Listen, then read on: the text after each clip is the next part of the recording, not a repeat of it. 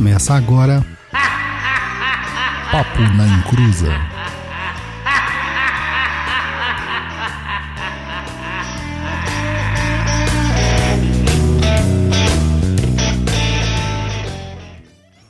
Começou, aqui é Douglas Rainho, eu nem sei o que, que eu tô fazendo aqui, afinal, não tem Exu na Umbanda?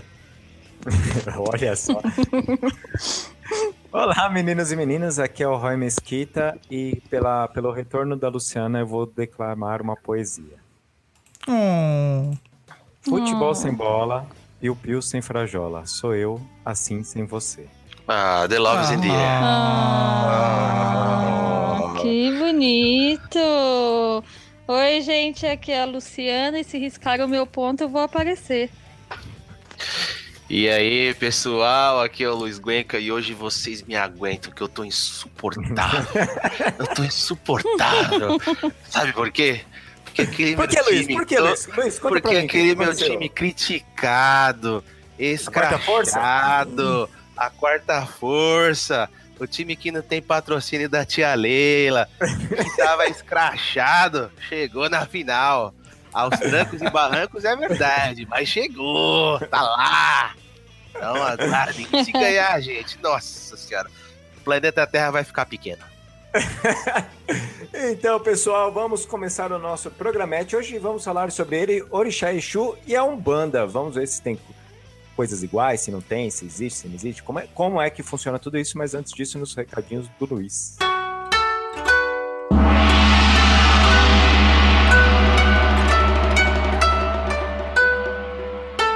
Recados do japonês, né?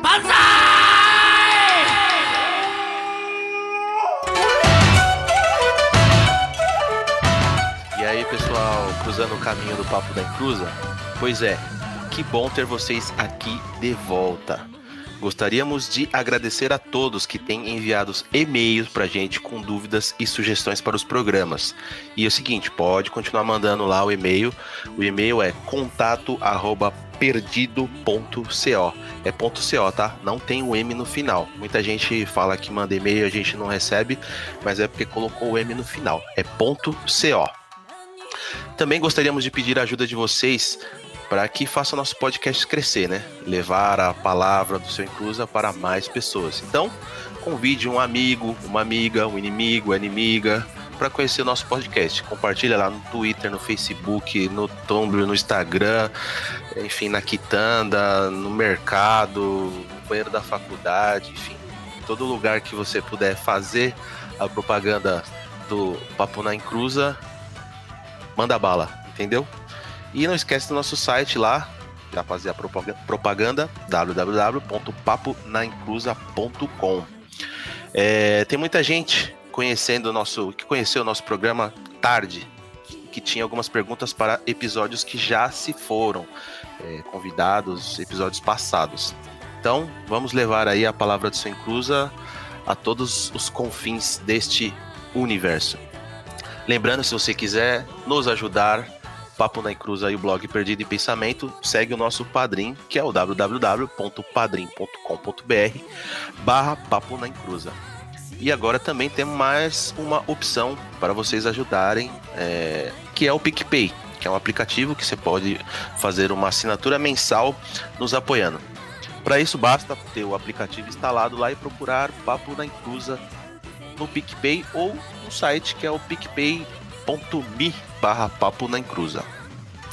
Lembramos que também entregamos o primeiro prêmio da Exunização para a nossa querida madrinha Rafaela. Rafaela, muito obrigado. Esperamos que você tenha curtido a sua caracterização. E um recadinho aí para quem ganhou os prêmios, como os HQs da Draco e a Caneca, queremos informar que devido às férias do Sr. Douglas, ainda não conseguimos enviar, mas em breve avisaremos vocês de quando chega o código do rastreio. E obrigado aí todos pela compreensão. Vale lembrar as nossas redes sociais, o site do podcast é www.paponainclusa.com, o blog do Perdido é www.perdido.co, tá? Esse também é sem o M no final. O nosso Twitter é twitter.com barra papo na encruza. O nosso padrim é www.padrim.com picpay.me barra papo na encruza.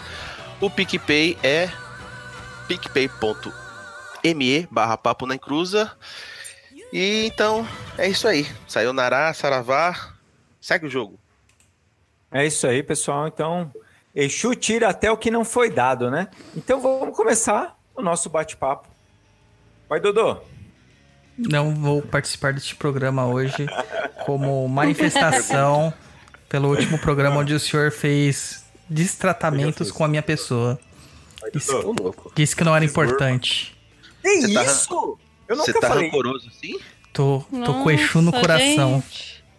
Não. Veja que, veja que o Roy hoje começou todo romântico, Loves in the Air. Estava É que ninguém saudade. viu ele por trás, né? Do, do programa. É, eu devia ter gravado parte dos backstages. É, Que horror, gente. Vocês aí. tava só na revolta. Então, gente, já a gente vai começar a falar sobre Exu, né? O pessoal gosta de ouvir a gente falar sobre o tema. A gente vai ter que começar por pelo início. Quais são as diferenças entre Congo, Angola, Nagô e Fon? Cara, na verdade a gente tem que entender primeiro o, o, o, o Exu, né, cara? É, o pessoal fala assim, ah, o Exu, o Exu da Umbanda, aquele guardi... Ops. Então, né? Ou o Orixá Exu.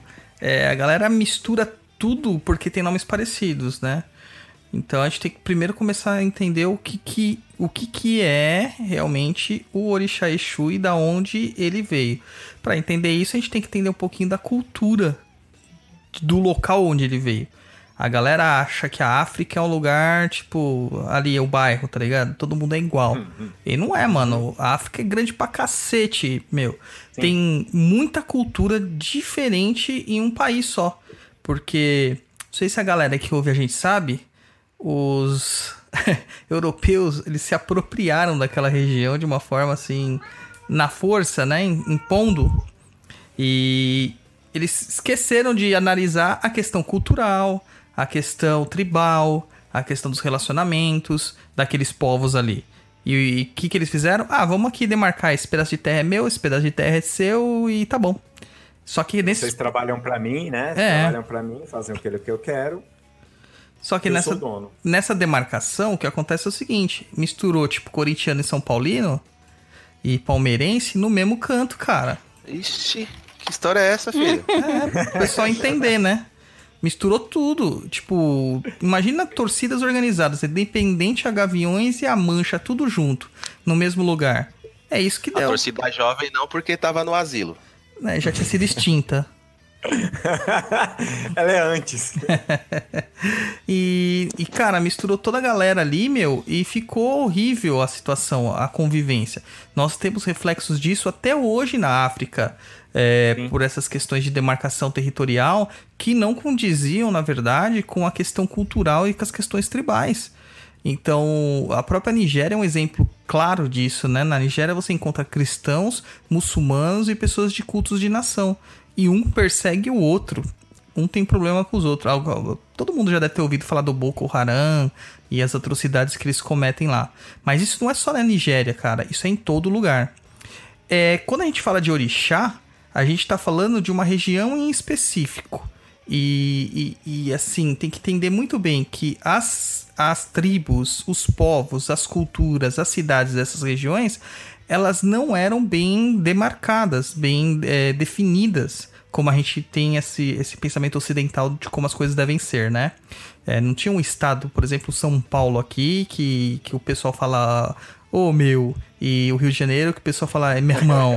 Entendeu? Não é bem assim. Era umas coisas um pouquinho mais misturadas, só que o nível cultural deles era diferente. A, a forma de cultura deles era diferente. A- a- o tratamento, os rituais e, claro, a religião. Então, quando a gente fala assim hoje aqui no Brasil, ah, mas eu, é, o- Oxalá é o pai de todos, eu tenho Yansan na minha coroa com Ogum. Cara, isso na África seria impensável, porque cada tribo teria o seu orixá, seria a sua divindade pessoal daquela tribo, e que acabaria tendo as quisilas, ou os problemas, as brigas com os outros orixás. Por isso que a gente tem é, é, uma simplificação disso nos nossos cultos aqui é, brasileiros, porque na verdade não é uma simplificação pura e simplesmente, ela é uma ressignificação. É, dos cultos de nação.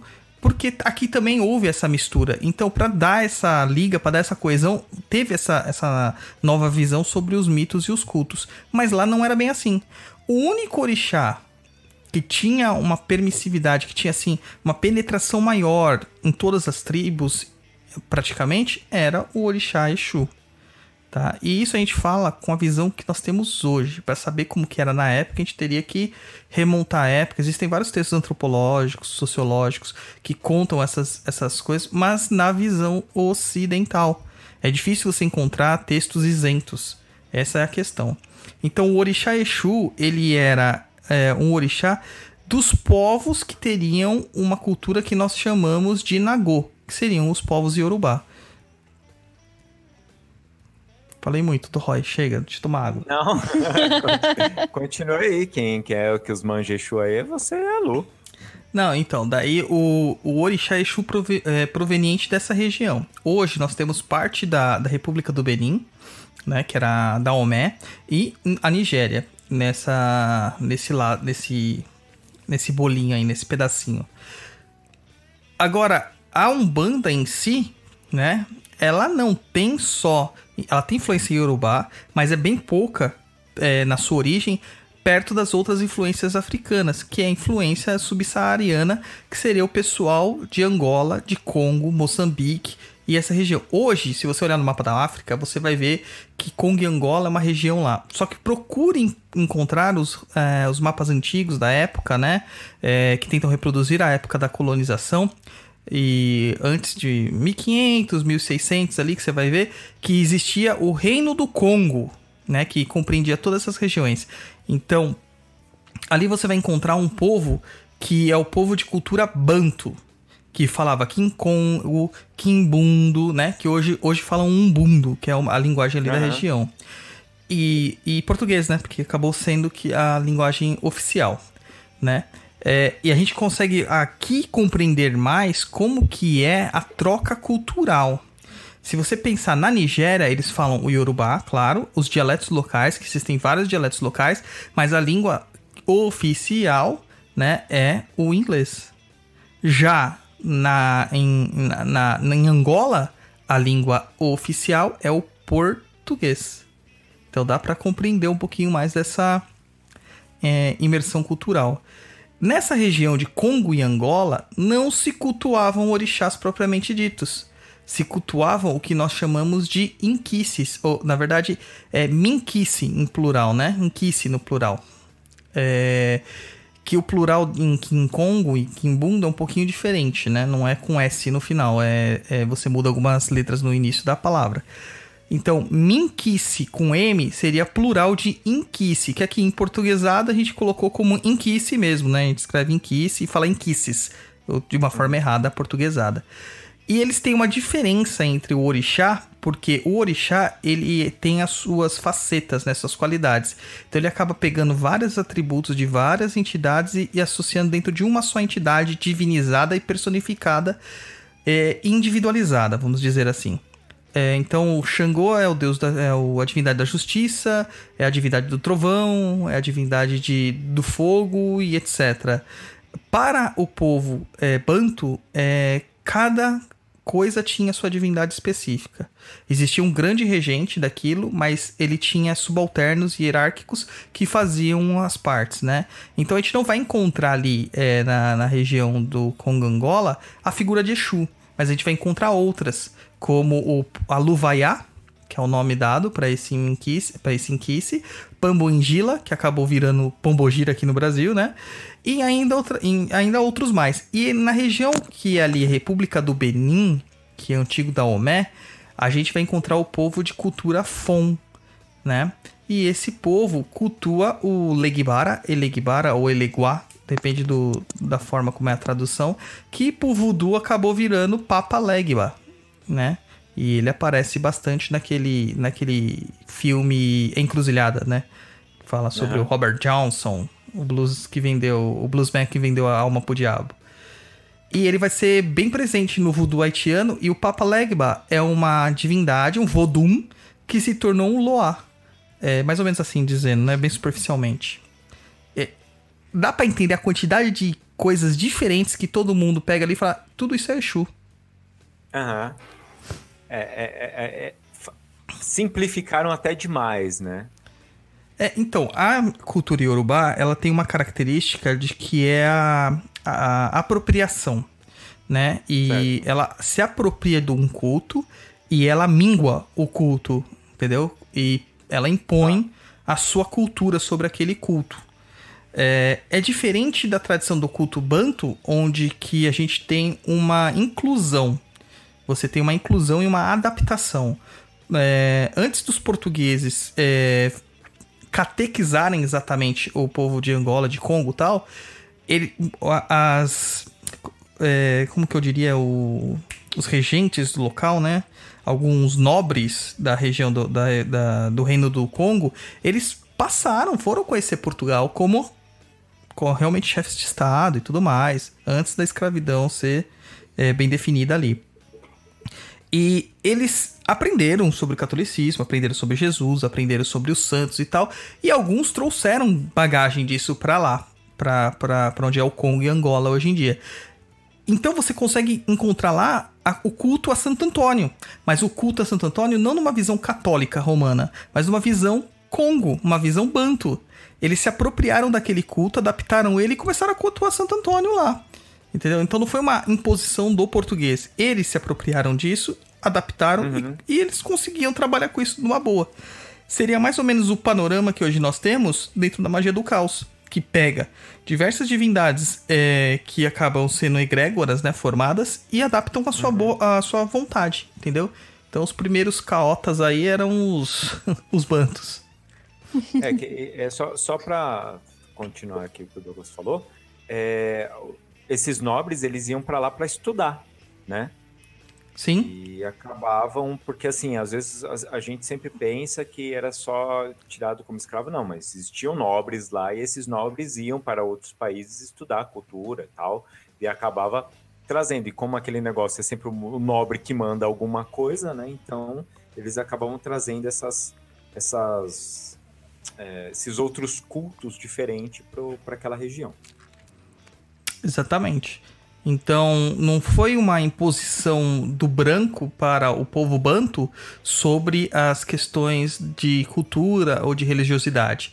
Mas sim, eles perceberam que aquilo era legal, que eles poderiam fazer bom uso daquilo, se apropriaram, ressignificaram para o que eles, que eles entendiam e fizeram o culto deles. Muito similar ao que acontece na Umbanda. Correto? Pra ver como que a influência Congo, a influência Banta é tão forte na Umbanda e a gente não percebe. Luciana? O quê? ok.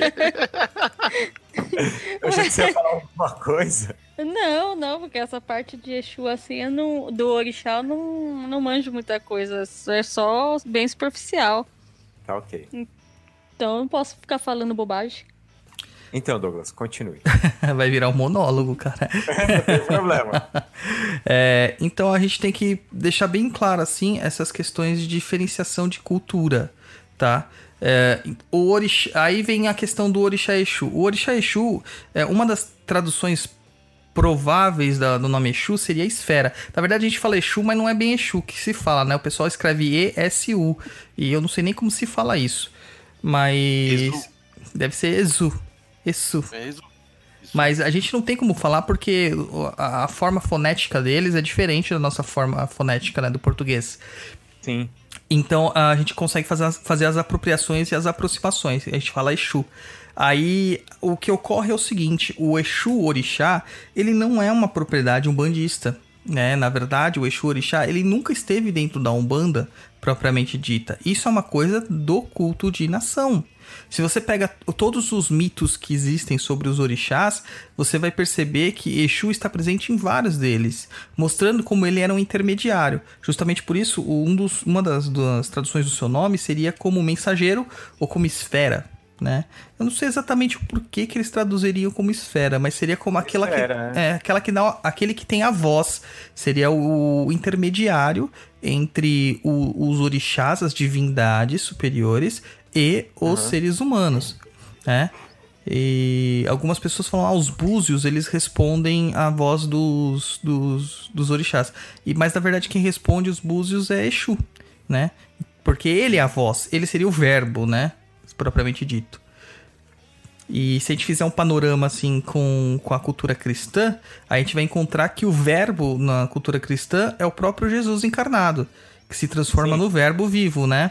E uhum. em alguns cultos na, em, em, Cuba, por exemplo, quem faz o sincretismo com Exu nesses cultos é o menino Jesus. Por incrível que pareça. Uhum. Entendeu? Então, a gente tem essas, essas curiosidades para quem tem nariz virado para questões de sincretismo, a gente tem que entender o porquê que o sincretismo é feito. Mas você pegar a figura do Exu Orixá incorporar ele dentro de uma religião como a Umbanda, que tem pouca influência Yorubá, pouca influência Nagô, e dizer que esse é o mesmo Exu, aqueles que se manifestam no terreiro, para mim é uma afronta, cara. É, é, é, um desconhecimento tremendo, sabe? É procurar uma validação, você procura por uma validação ancestral, com, cara, que não existe. Não existe. Por que, que eu tenho que cultuar o Orixá Exu? Sendo que na minha cultura não tem essa questão do Nagô, do Yorubá. E sim o Banto. Por quê? Por que, que eu esqueci toda essa parte do Banto? Ah, porque a, o marketing do Yorubá era melhor. É sim. bem assim mesmo que funciona o negócio. E, mas você acha que não tem essa, essa confusão pela questão da entidade também chamar Exu, então as pessoas acabam associando que a entidade Exu, a entidade Exu está sob domínio do orixá Exu. Cara, pode até ser. Isso aí é, fica muito muito nítido, né? Por causa da proximidade da, das palavras. Aliás, é a mesma uhum. palavra, né? É, mas eu acho que seria mais esse sentido de ser mensageiro. Assim como a palavra orixá, a gente, quando a gente fala na Umbanda, orixá, a gente não fala como uma entidade divinizada. É, como uma entidade divinizada, não, como a divindade, sim, propriamente dita. Mas sim como uma entidade que tem um espírito evoluído, um espírito elevado. Né, que conseguiu uhum. essa situação, essa, essa outorga, este, esta hierarquia, então ele é um espírito superior. Então a palavra orixá seria um sinônimo. Eu acho que a questão do Exu na Umbanda também seria sinônimo de mensageiro, né? Um mensageiro. Tá. Hum. E, aí, e aí eles acabam acabaram mais associando ao orixá, né? Mas isso foi há, há, há muito tempo, Douglas? É, essa associação ao orixá Exu? Ou é uma coisa mais recente? Cara, não tenho como te precisar. É, o que acontece é assim, a Umbanda fundamentada em 1908, não criada, porque ela é mais antiga, como a gente vive falando aqui, que ela é muito mais antiga do que 1908. A Umbanda como fundamentação em 1908, é, você não percebe o Orixá Exu lá nas suas fundações. Se você pega o, espirit, o Espiritismo, a Magia, Sete Linhas de Umbanda, que é o livro do Léo de Souza, foi o primeiro livro de Umbanda feito ali, pertinho da fundação da Umbanda. É, o Léo de Souza ele coloca lá sete linhas de Umbanda de uma forma muito relacionada ao nome do orixá e uma, um regente, né? Então a gente uhum. vai ver lá que tem a linha, da, a linha de Oxalá, que é regida por Jesus Cristo. A linha de Ogum, regida por São Jorge. A linha de Oxóssi, Euxóssi, regida por São Sebastião. A linha de Xangô, regida por São Jerônimo. A linha de, Nhans, de Nhaçã, regi, regida por Santa Bárbara, a linha de Almanjar, regida por é, pela Virgem Maria. E teria lá a linha de, de almas, ou linha de santos e almas, que seria regida por nada. Eles não falam. Mas dentro do não, próprio não. livro, ele coloca que é uma linha onde estão os espíritos que começaram a trabalhar na Umbanda e que muitos se manifestam como a linha esquerda, a linha negra da Umbanda, é negra nesse sentido de usar as vestes negras, de ter uma irradiação negra, é, é enegrecida, é, escura, é, não luminosa, né? Que seriam os Exus mesmo e as pombagiras. Entendeu? Douglas, pode falar. Não, não, é, é, é, se você for ver, ele não fala que é Orixá Exu. Isso, para mim, ocorreu posterior, quando houve aquela invasão de Yorubás dentro da cultura de Umbanda né? Porque houve uma invasão, a gente tem que ser claro, a gente tem que ser realista aqui. A gente não pode ficar simplesmente só pondo panos quentes. Houve Sim. uma invasão da cultura Yorubá, e como eu já falei anteriormente, o Yorubá ele impõe a sua cultura dentro da Umbanda. Muito disso se deu pelo seguinte fato: o candomblé, ele é múltiplo, cara. A gente tem vários tipos de candomblé. Eu não sou especialista, mas isso aqui é um conhecimento geral. Então você vai ter candomblé queto, candomblé, o próprio Jejinagu, você vai ter o candomblé de Angola, candomblé de almas, é, cara, vários. Só que o candomblé, ele é muito cheio de regras rígidas e de tempos de trabalho e de muitas questões políticas, sociais, porque é, é, é um microcosmo da sociedade o candomblé, né? É uma comunidade, uhum. né? E o que acontece é que algumas pessoas que queriam trabalhar com essa mediunidade, com essa incorporação ou não, ou queriam trabalhar só com a espiritualidade, começaram a ingressar dentro da Umbanda e viu que na Umbanda a coisa era um pouquinho, entre aspas, mais fácil, mais leve. É, entendeu? Uhum. Que não precisava servir durante tanto tempo. E acabaram se colocando lá para ser uma coisa um pouquinho mais rápida de se fazer, para conseguir exercer a, a, espiritualidade um pouco mais fácil. Só que o que acontece? Não é bem assim, a gente sabe que não é assim na Umbanda tem as suas, as suas, as suas dificuldades, as suas necessidades. É onde Sim. entrou a imposição. Só que eles trouxeram aquela cultura toda deles. Aquilo é formado, foi formado neles desde crianças. Sim. Tem a cultura, a cultura Nagô ali neles, bem fundamentada. E eles começaram a impor aquela visão Yorubá, aquela visão Nagô, dentro da Umbanda. E acabou se tornando, né, é, a, a, o padrão porque, como nós falamos, o Banto ele não se preocupa com isso. Ele se preocupa em adquirir e incluir. Então, para ele, era mais uma inclusão que estava acontecendo. Tanto que é. o candomblé Angola acaba virando candomblé de, de, de caboclo, candomblé de santos e almas, né? Candomblé de almas, que acaba dando vazão aos eguns, às incorporações de caboclos, que são os ancestrais brasileiros.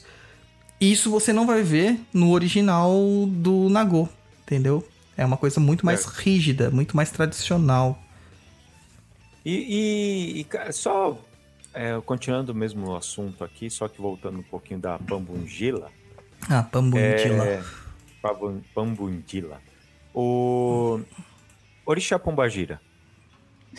Cara, é aquilo que eu falei, não existe, mano. Não existe um orixá pombagira.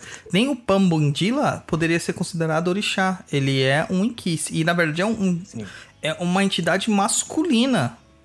Uhum. Né? Não tem. Ele é muito assim, equivocadamente comparado ao orixá Exu né? Mas o, o, o por, por que algumas comparações? Porque a Pambungila tem o fogo como um dos seus domínios, é uma divindade que, que conhece atalhos, que sabe os caminhos mais curtos, é, que sabe como é, ultrapassar obstáculos, conhece todos os caminhos. A gente pode falar que é, é, é o Senhor dos Caminhos, tá? Até porque dizem que uma das traduções é, que, que dá para essa pra esse inquice é o Inganga, é, Engana Pambundila, que significa Senhor dos Caminhos mesmo. Né? Então ele ah, encontra. É o, é, é o Abralas. Seria mais ou menos um, dentro do arquétipo do Abralas, né? Uhum. Dentro do arquétipo. Então, essa, essa entidade, a Pambuindila, ela é muito ligada a caminhos, estradas, ruas, vielas, becos encruzilhados, os atalhos, entendeu? Todas essas, essas questões que se ligam o ir e o vir, o caminho, novos rumos, mudanças, essas coisas. É, e, e, e pegaram esse nome e falaram assim: ah, é o Exu. É o Exu, é o Exu, é o Exu. Alguém algum dia falou assim que a divindade Exu feminina era Pambundila porque termina com A, né? Porque fica. Sim, fica no português parece que fica no feminino e não é assim que funciona, uhum. em Kimbundo, em Kimkongo. E acabou que isso se perpetuou. As entidades pombogiras, ou pombagiras, ou bombogiras, elas assumiram isso. Lembrando novamente essa característica da cultura banto muito presente na Umbanda. Elas, elas uhum. assumiram isso para elas. Falaram assim, já que eles estão chamando a gente de pombogira, que então os Exus mulheres são pombogiras, então nós somos pombogiras. Sim. Entendeu? Pra, pelo menos a gente diferencia então do Exu mulher, né? Exatamente. Um não vai seguir esse nome. Então, hum. assim, então, assim, uh, esse negócio de fazer uh, oferenda para para orixá pombogira, né? É, é por água abaixo, né? Não, cara, não existe orixá pombogira. Não existe então, orixá assim, pombogira. Não, de novo, peraí, peraí, de novo, só pra, só pra afirmar, é, orixá pombogira não existe, né? Não, não, não existe. Não existe. Não existe. Nossa, você está jogando tranqueiras na rua porque você é burro. Então, então vamos lá. Então tá. Então vamos, vamos só pra gente já colocar no, no mesmo pacotinho. É, se Orixá Pombogira não existe, Não Orixá existe. Exu Mirim, Não existe. Não existe. O Exu Mirim é outra situação muito complexa, cara. Muito Aham. complexa. Que ali faz par com a Pombogira Menina ou Pombogira Mirim, né? Ai, meu Ah, sim. Entendeu? É, é complicadíssimo porque o pessoal inventou muito orixá por aí, cara.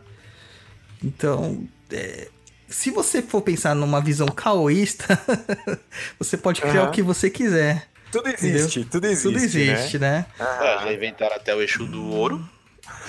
É, então, mas é tudo, é tudo invenção da mesma linha, cara. Da mesma linha, entendeu?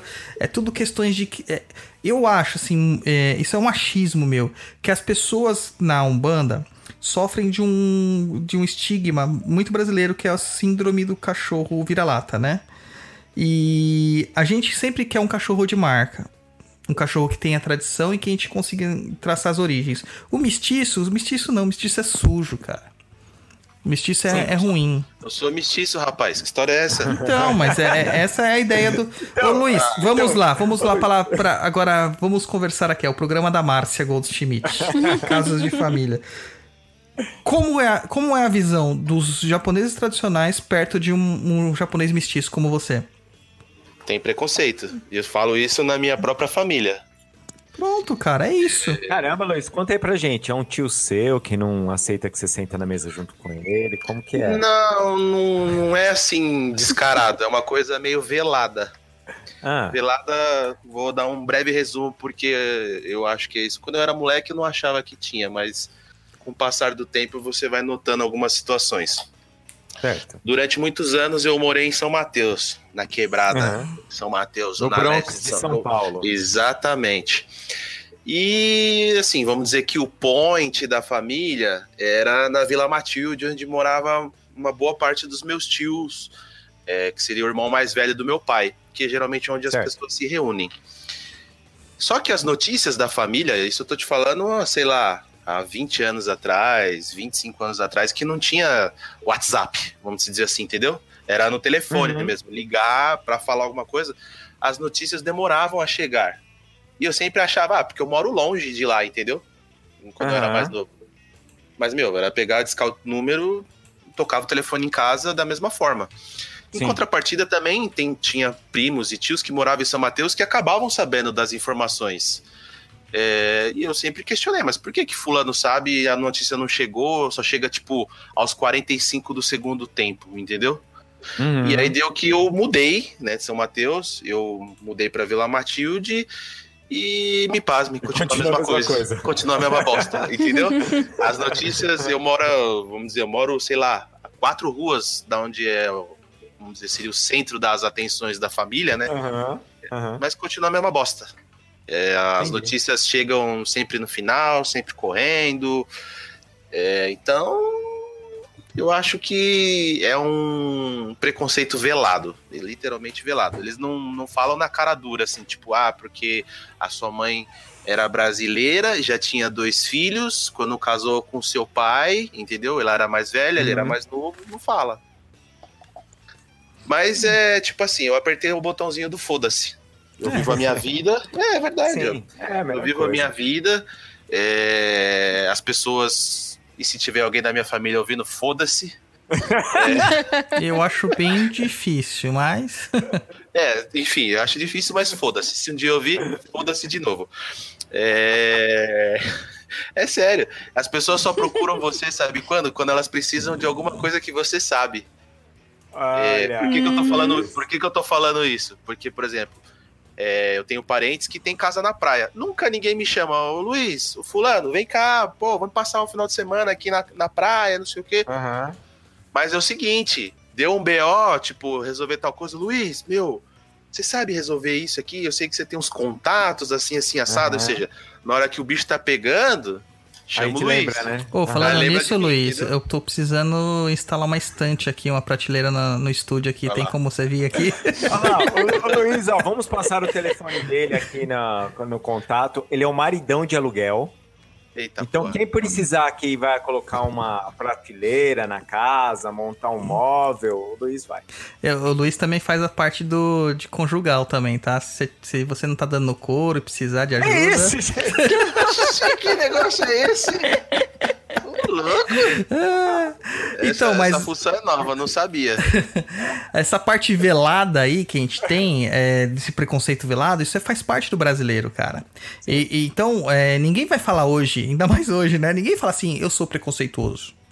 Ninguém Não. fala assim, eu não gosto de tal coisa, não gosto de tal pessoa, não gosto de tal etnia, não gosto de, de tal orientação sexual. Não vai, cara, porque a gente sabe é, é, racionalmente que isso está errado. Mas saber que está errado e sentir isso realmente é- é- são duas coisas diferentes. Entendeu? Então a pessoa, ela sente, né? Por, por exemplo, a gente tá vendo muito crime de ódio por aí, né? É, Uhum.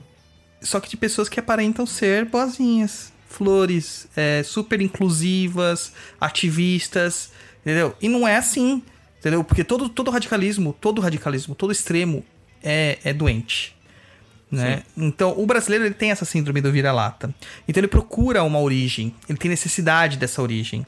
Aí você vai começar a procurar qual que é a origem que se deu pro povo brasileiro. Ah, o povo brasileiro é um povo mestiço. Puta, ferrou, não tem uma origem. Então, se você tem uma família de origem europeia, pode perceber, cara. Você procura saber qual que é a sua cidadania. Você Sim, quer procura. saber. Essa historinha aí é muito discutida em todas as escolas. Ah, mas você é descendente do quê? Cara, Sim. cansado de pergun- cansaram de me perguntar isso, né? E isso demonstra que você procura uma origem pra você. Uma das origens do povo brasileiro é a África. E o que, que é mais evidente na África, por causa do marketing, da sua forma de impor? A cultura Nagô. Então tudo virou Nagô. Tudo virou Nagô. Você compreende? Compreendo. E, e- e então, vamos. Já que tudo virou Nagô e tal. Ah, então, Orixá, Exu, ou Exu não, desculpa. Pombogira, Exu Mirim, blá blá blá blá. Só não banda. Você já chegou a ouvir falar em alguma coisa de, de, de candomblé? Orixá Pombogira no candomblé? Não. É, não. é, não. Eu acho que se falarem isso, o cara vai apanhar bastante, cara. Que da hora, gente. vai levar falar surra de lá. Mario. Porque é o seguinte, é, é- é- nessa busca de- dessa origem que a gente tem, né? Se você for pensar, é, o, o- a Umbanda ela se fez como uma religião brasileira mista. Teve lá a presença Sim. do caboclo, teve a presença do preto velho, né? A presença de várias entidades que são nativas brasileiras.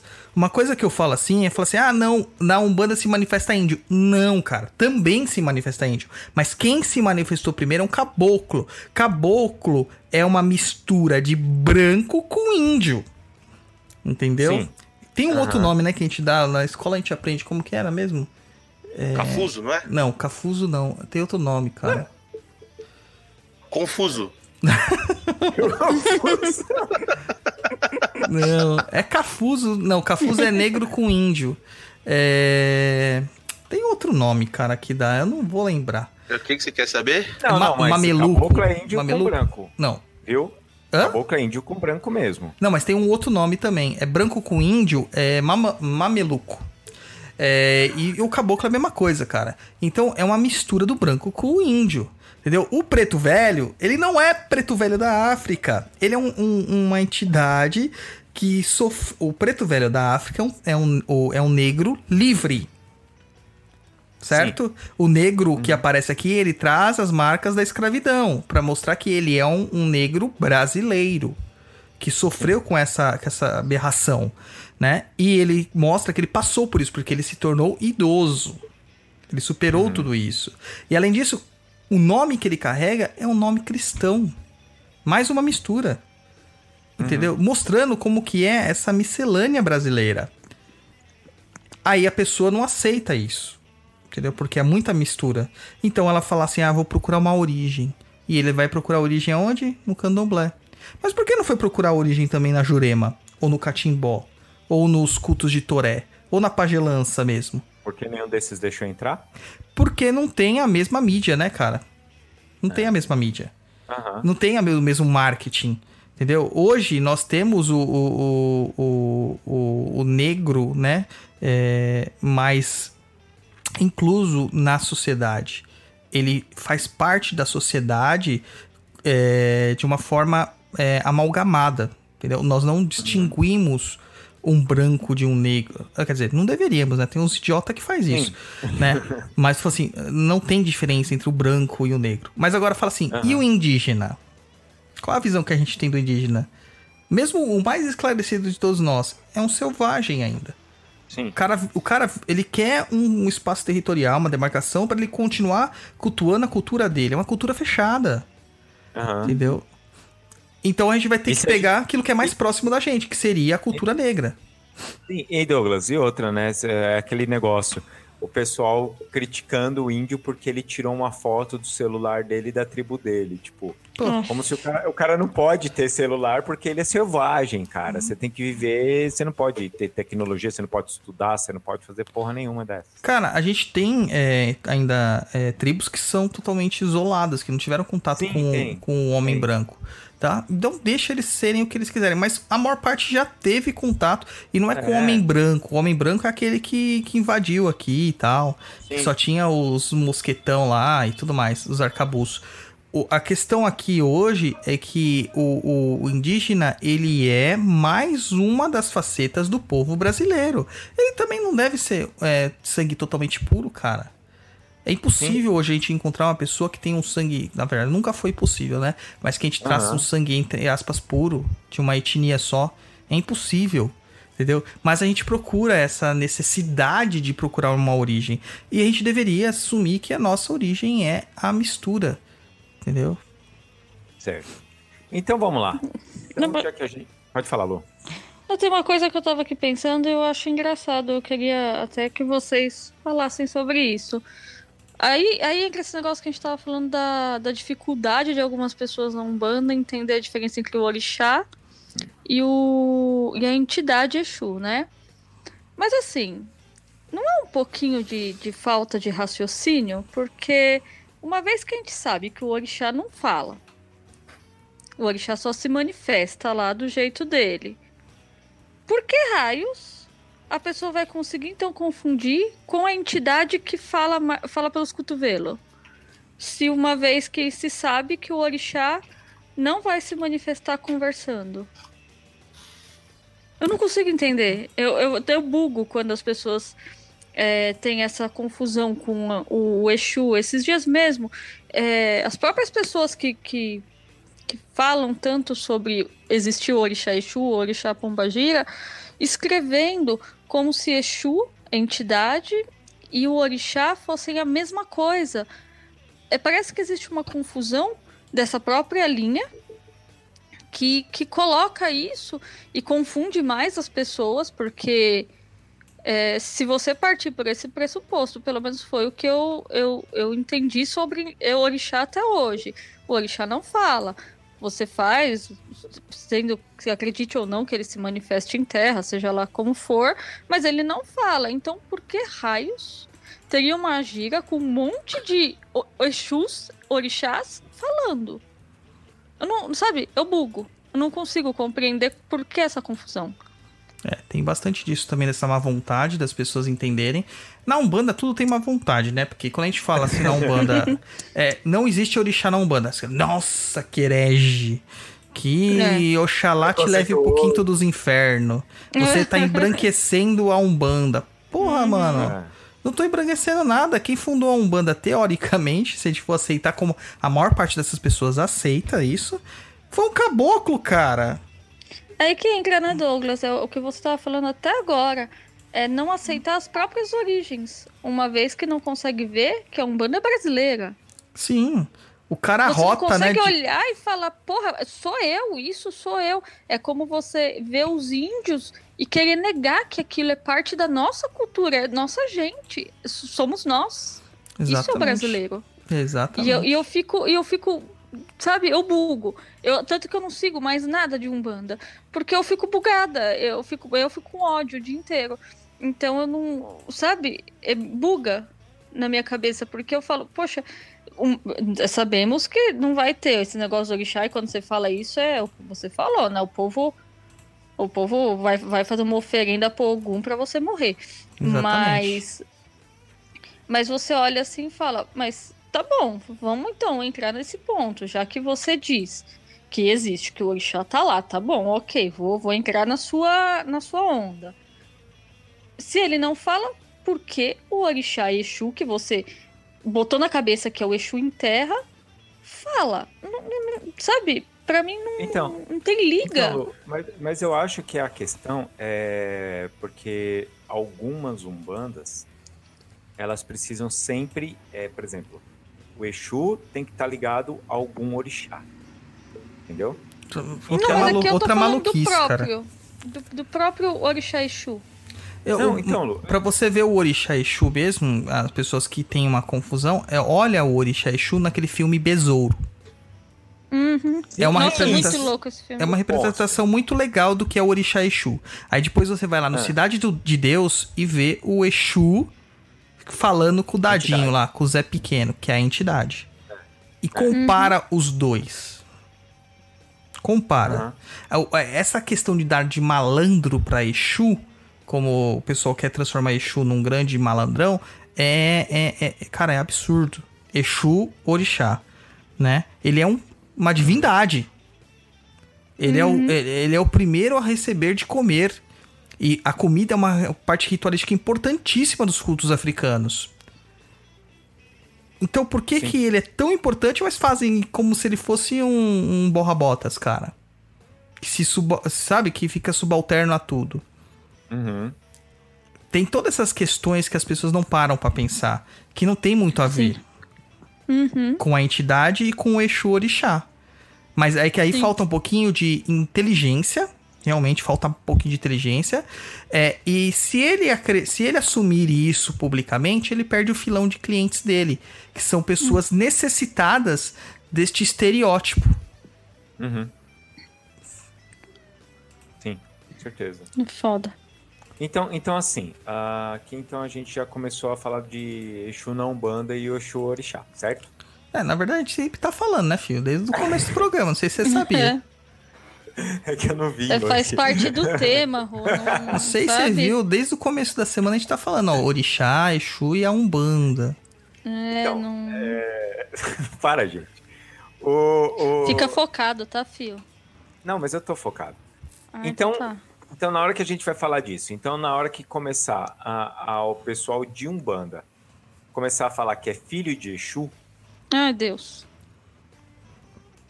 Cara, é. Não vou te dizer que não existam filhos de Exu. sim, sim, ma- mas eu tô falando assim, na Umbanda. Não a existe. não É, existe. Até porque entra, vai entrar aquele negócio que a gente fez já um programinha sobre orixás, tal, de cabeça e tal.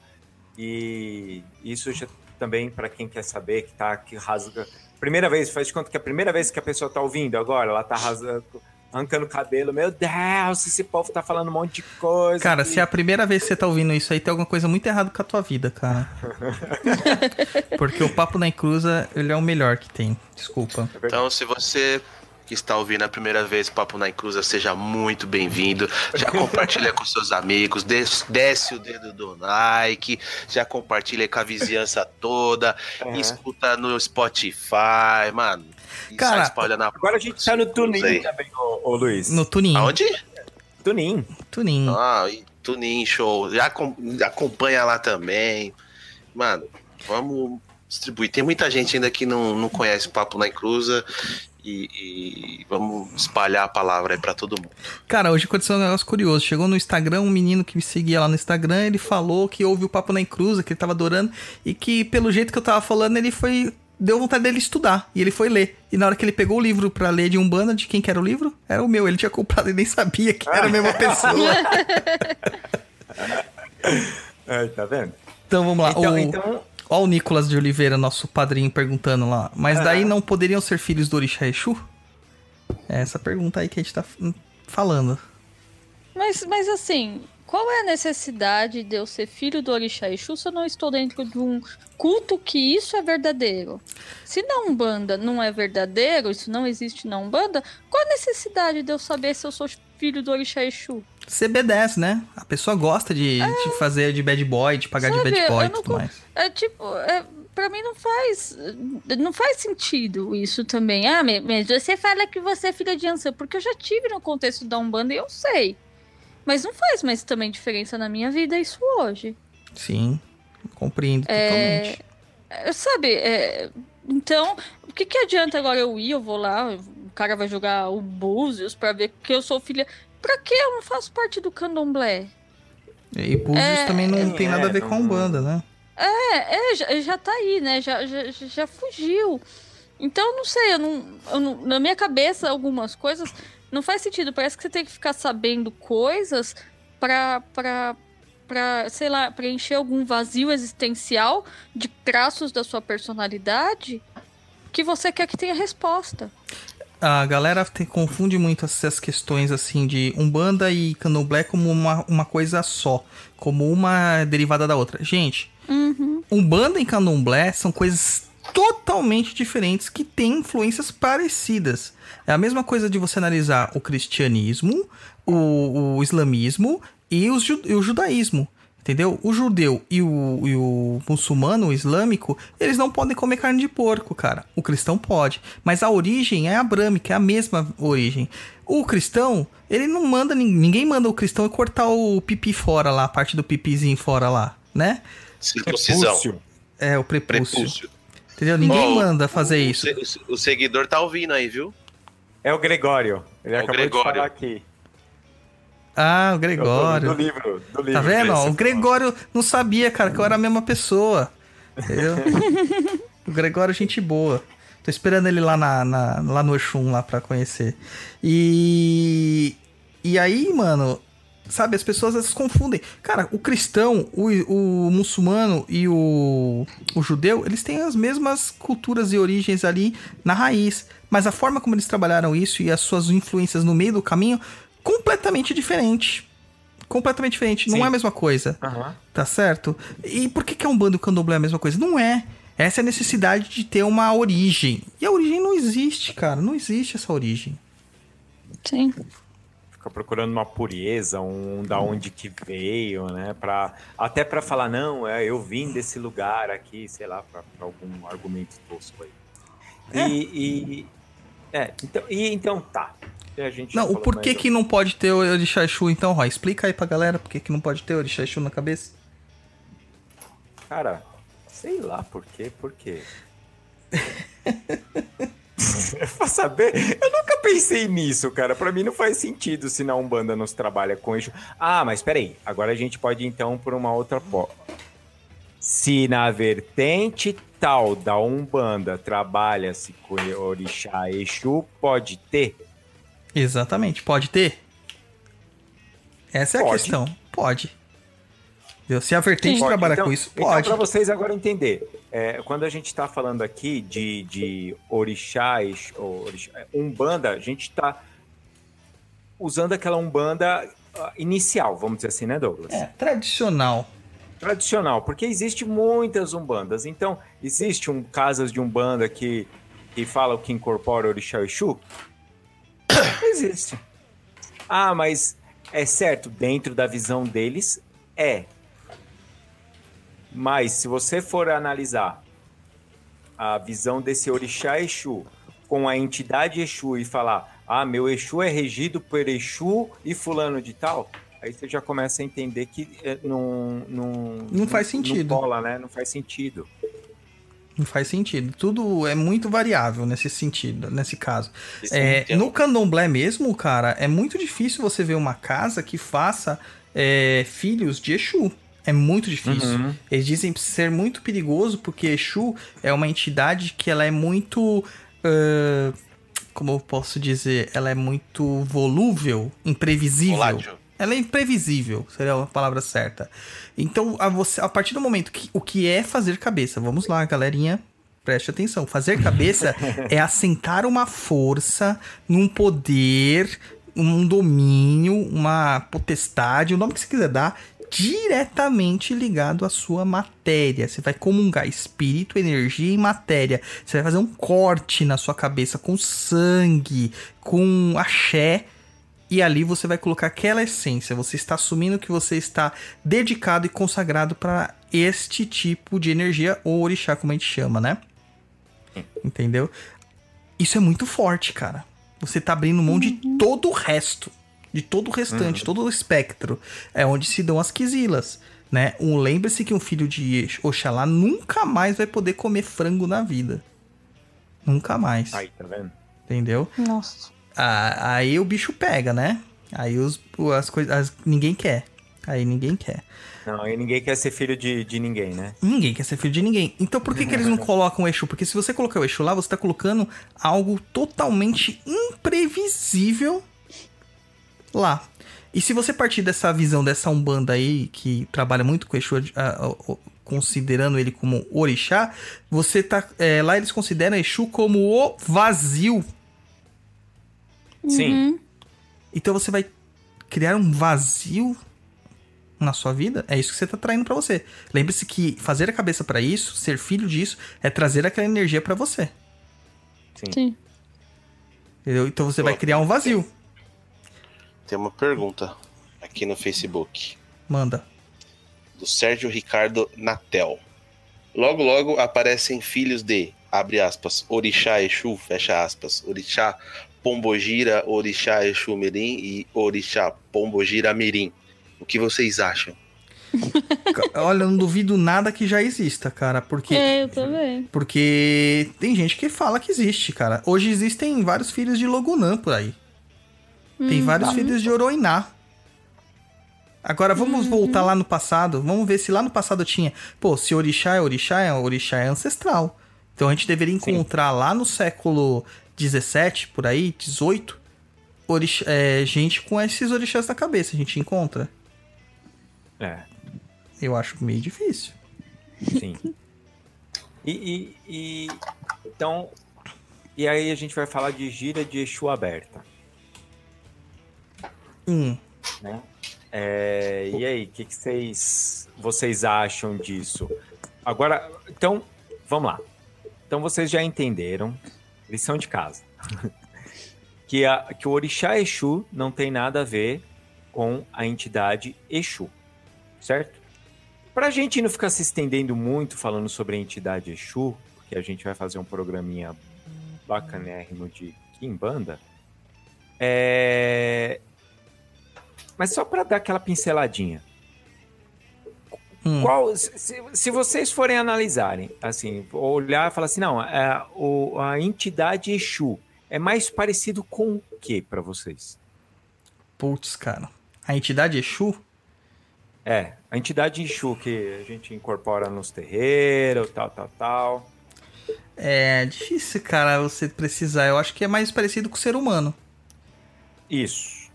Essa é a minha E- visão, cara. Não com, com uma Aham. divindade, mas como ser humano mesmo, entendeu? E, e talvez. Mas o ser. Mas vamos lá. Não só isso, então. É, se você for falar de uma etnia deles. tipo, é mais parecido com o quê? Com o Orixá Exu, então, quer dizer, o africano ou o europeu? É, A entidade é parecida mais com o europeu, né, cara? Vamos analisar a figura do Exu clássico. A figura do Exu clássico é o quê? É um, um homem branco, geralmente. Por, que, que usa barba, geralmente. Usa cartola. É, muitos aparecem com bengalas, com capas. Lembrando que capa não é pra voar, não é o Batman nem o Super-Homem.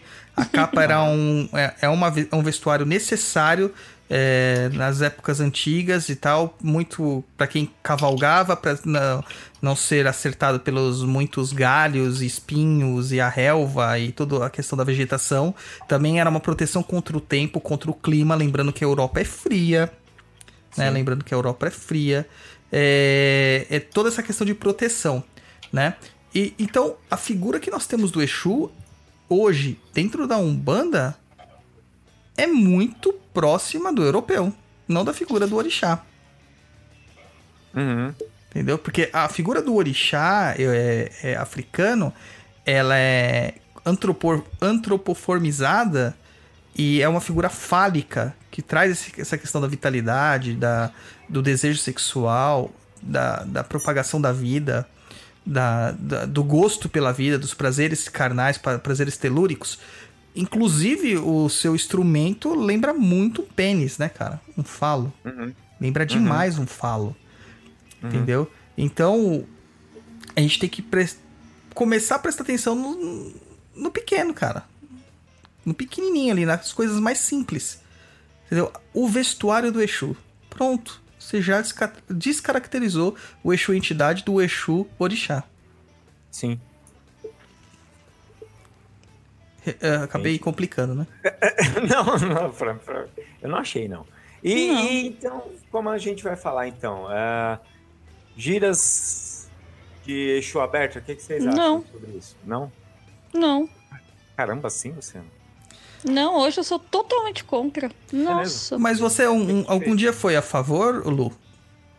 Então, Douglas, eu acho que eu acho que eu fui quando o rolê era gostosinho para mim, né?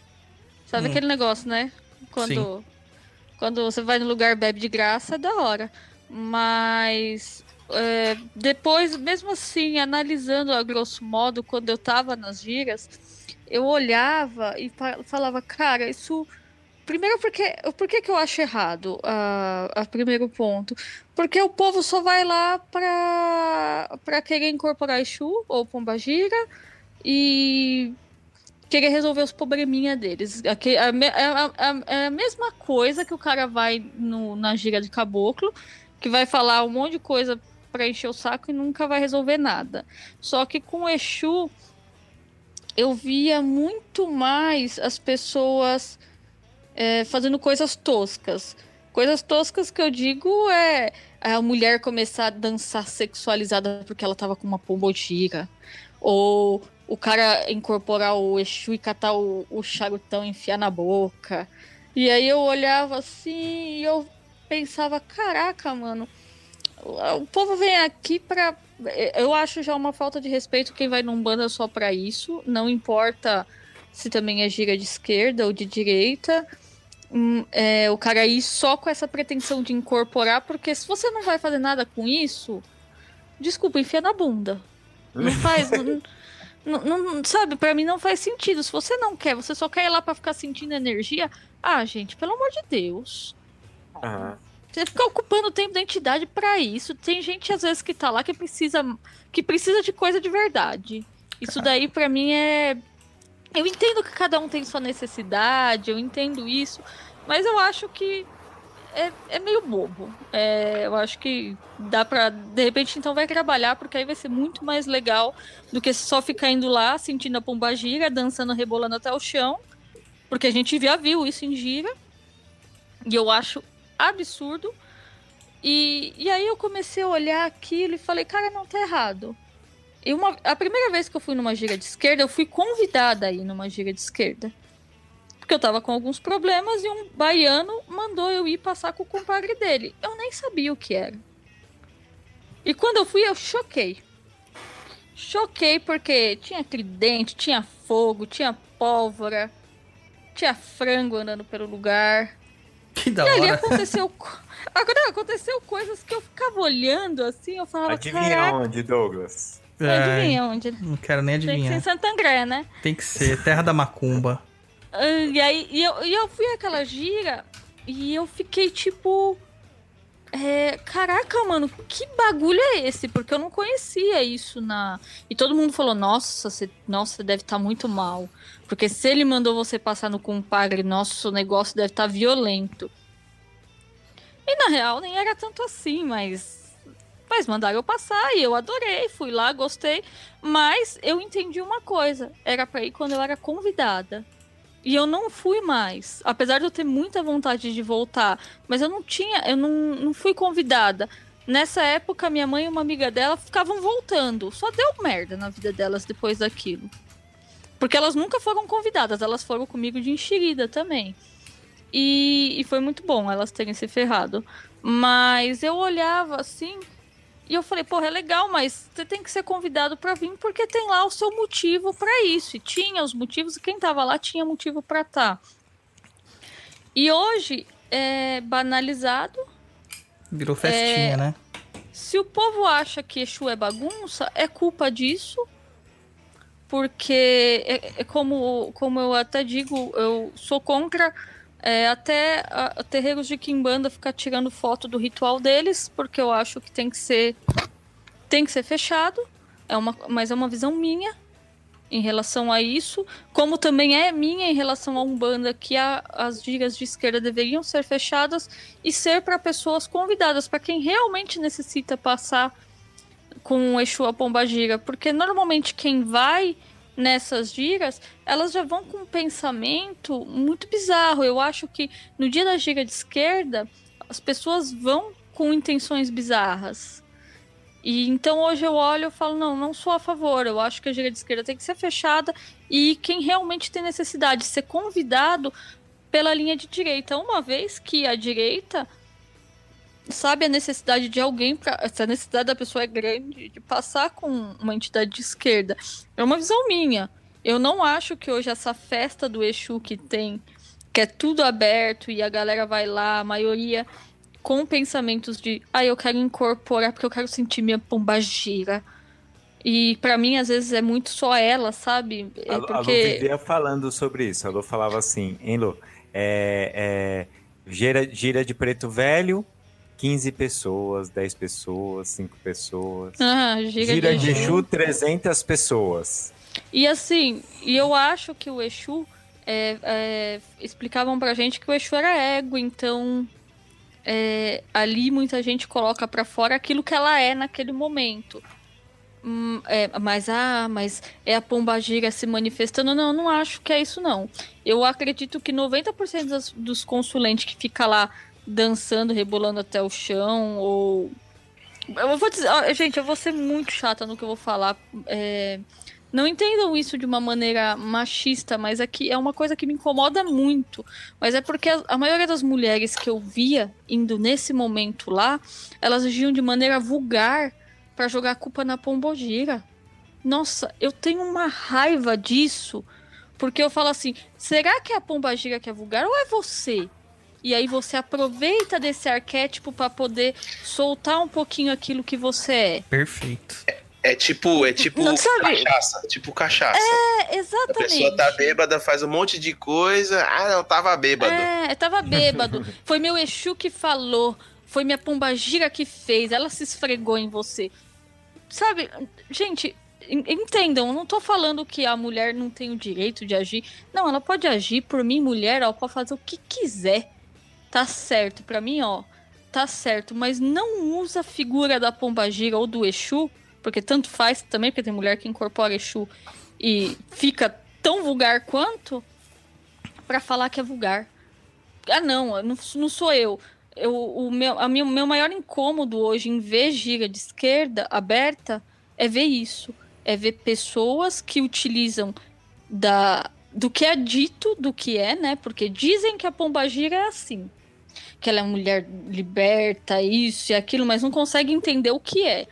E aí chega lá na hora e vira outra pessoa falando que tá sentindo aquela energia, mas não é ela se soltando. Porque às vezes você, você é aquilo, você só não quer soltar. É como o pensar. Com, isso tudo bate com o que a gente falou no começo do programa. Às vezes você é racista. Sim. Mas não pode, né, falar, porque, porque, gente, não pode, né? Pelo amor de Deus, você. Primeiro que se você é racista, você é um babaca. Mas vamos, vamos fazer de conta que Peraí, você vamos é reforçar isso, Lu. Se você é Você- racista, você é muito babaca. Não, você, você é um escroto, você é ridículo. Você é ridículo, tá bom? Escuta isso com bastante ridículo.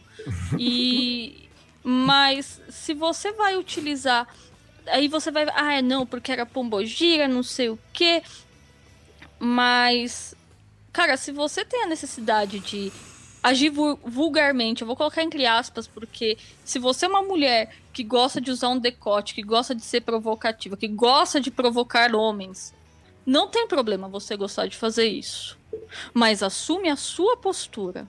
Não joga em cima da pombagira, não joga na entidade. Quando você vai dar bronca em alguém, não joga que é o preto velho que tá jogando, porque às vezes é você. Então, assume quem você é.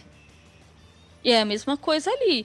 Se você tá ali, ah, mas é que eu tô sentindo uma energia. Não, cara, eu sou, sou contra, porque eu não sei se você tá sentindo uma energia. Eu não sei se é só você. Eu conheci pessoas que eram só elas. Aproveitando aquele momento para ser quem elas são. Só que assim, seja quem você é. Ah, mas é que eu não posso, né? Você não acabou de falar que se eu sou racista, eu não devo falar exatamente. Você não deve, porque você é um imbecil. Mas se você é uma mulher que gosta de ter determinadas atitudes, ah, eu gosto de sair com vários homens, mas eu tenho que ser casada. Não, não case. Saia com vários homens.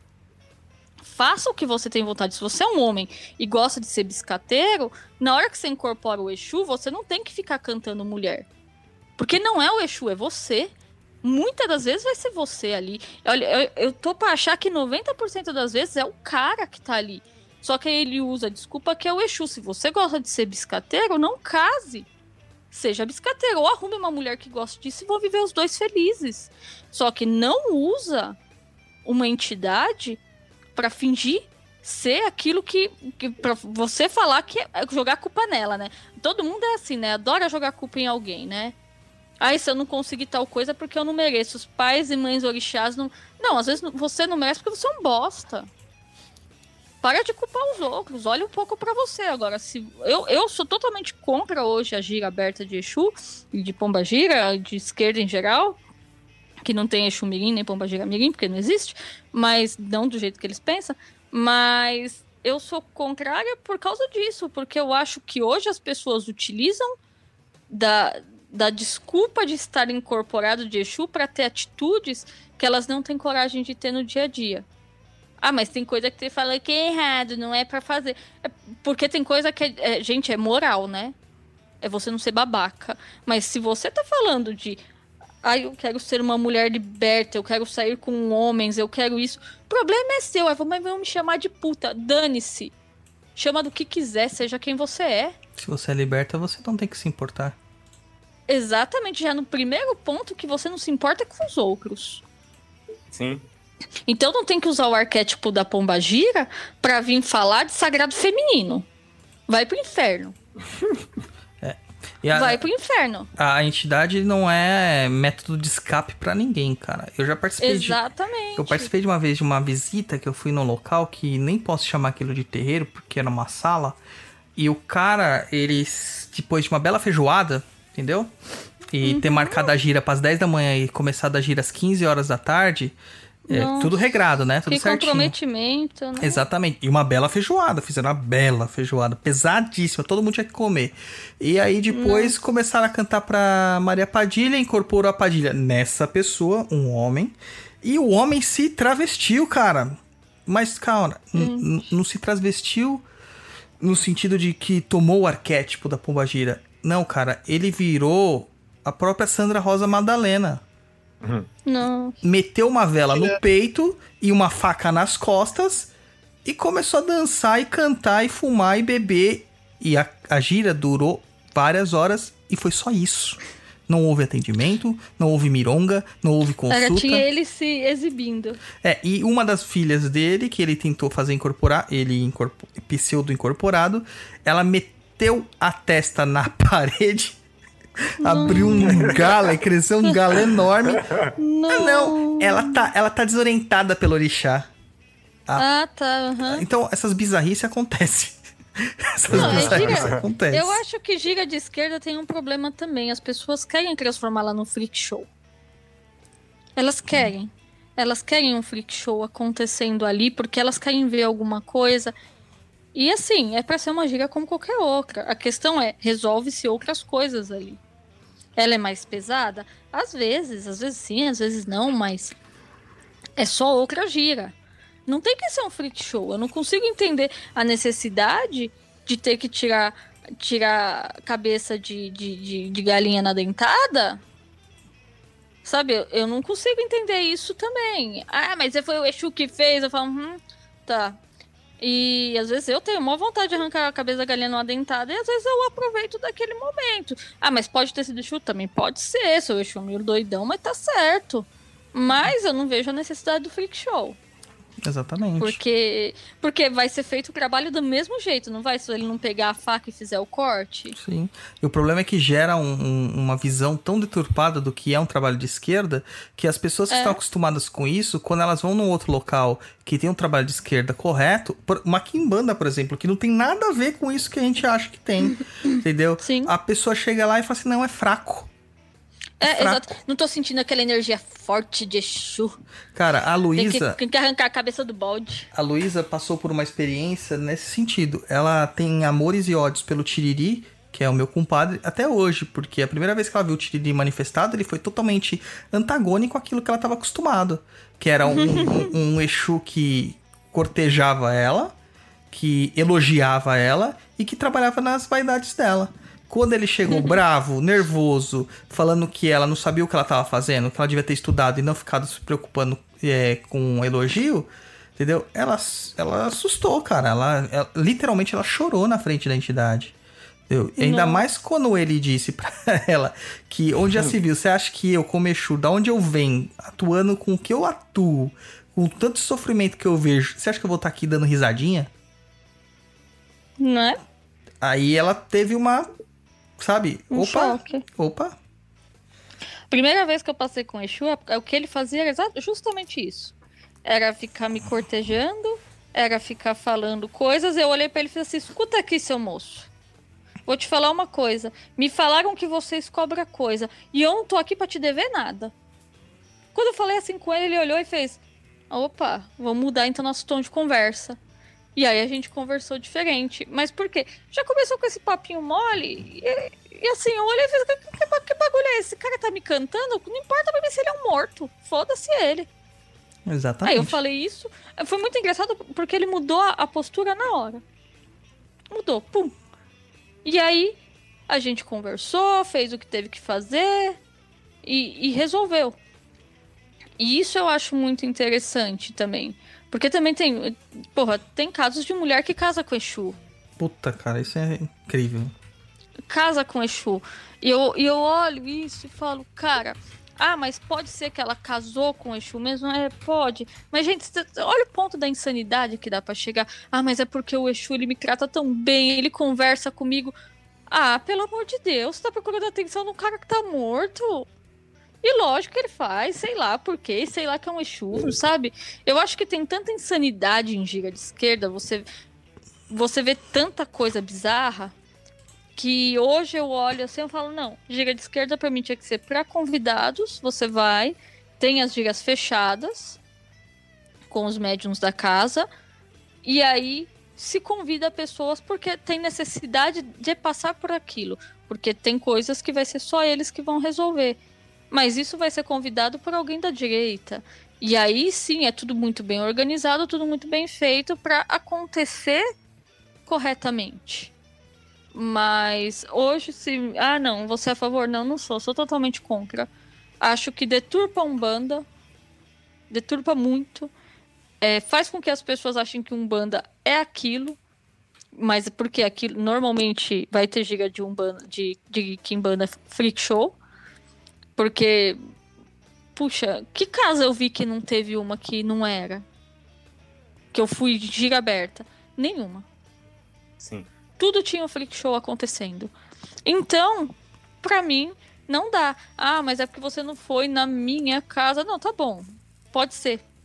Mas eu não concordo por esses motivos, porque é, tem muita gente desequilibrada, cara. E a gira de esquerda é pra dar doido até umas horas. E depois o povo tem. Existe uma sedução muito grande pela esquerda. As pessoas se seduzem muito pela figura do Exu e da Pombagira. Mas é uma figura idealizada, não é a figura real do Exu e Pombagira. Sim, é porque total. porque que nem o povo quando conversa com o meu Exu capa fala assim, nossa, ele é tão calmo, ele não parece os Exu que eu conheço. Eu falei, você quer que eu faça o quê? Que eu que eu brigue e mando ele ficar mais mais arreganhado? Não, ele é desse jeito. Nossa, mas não, nem parece um Exu.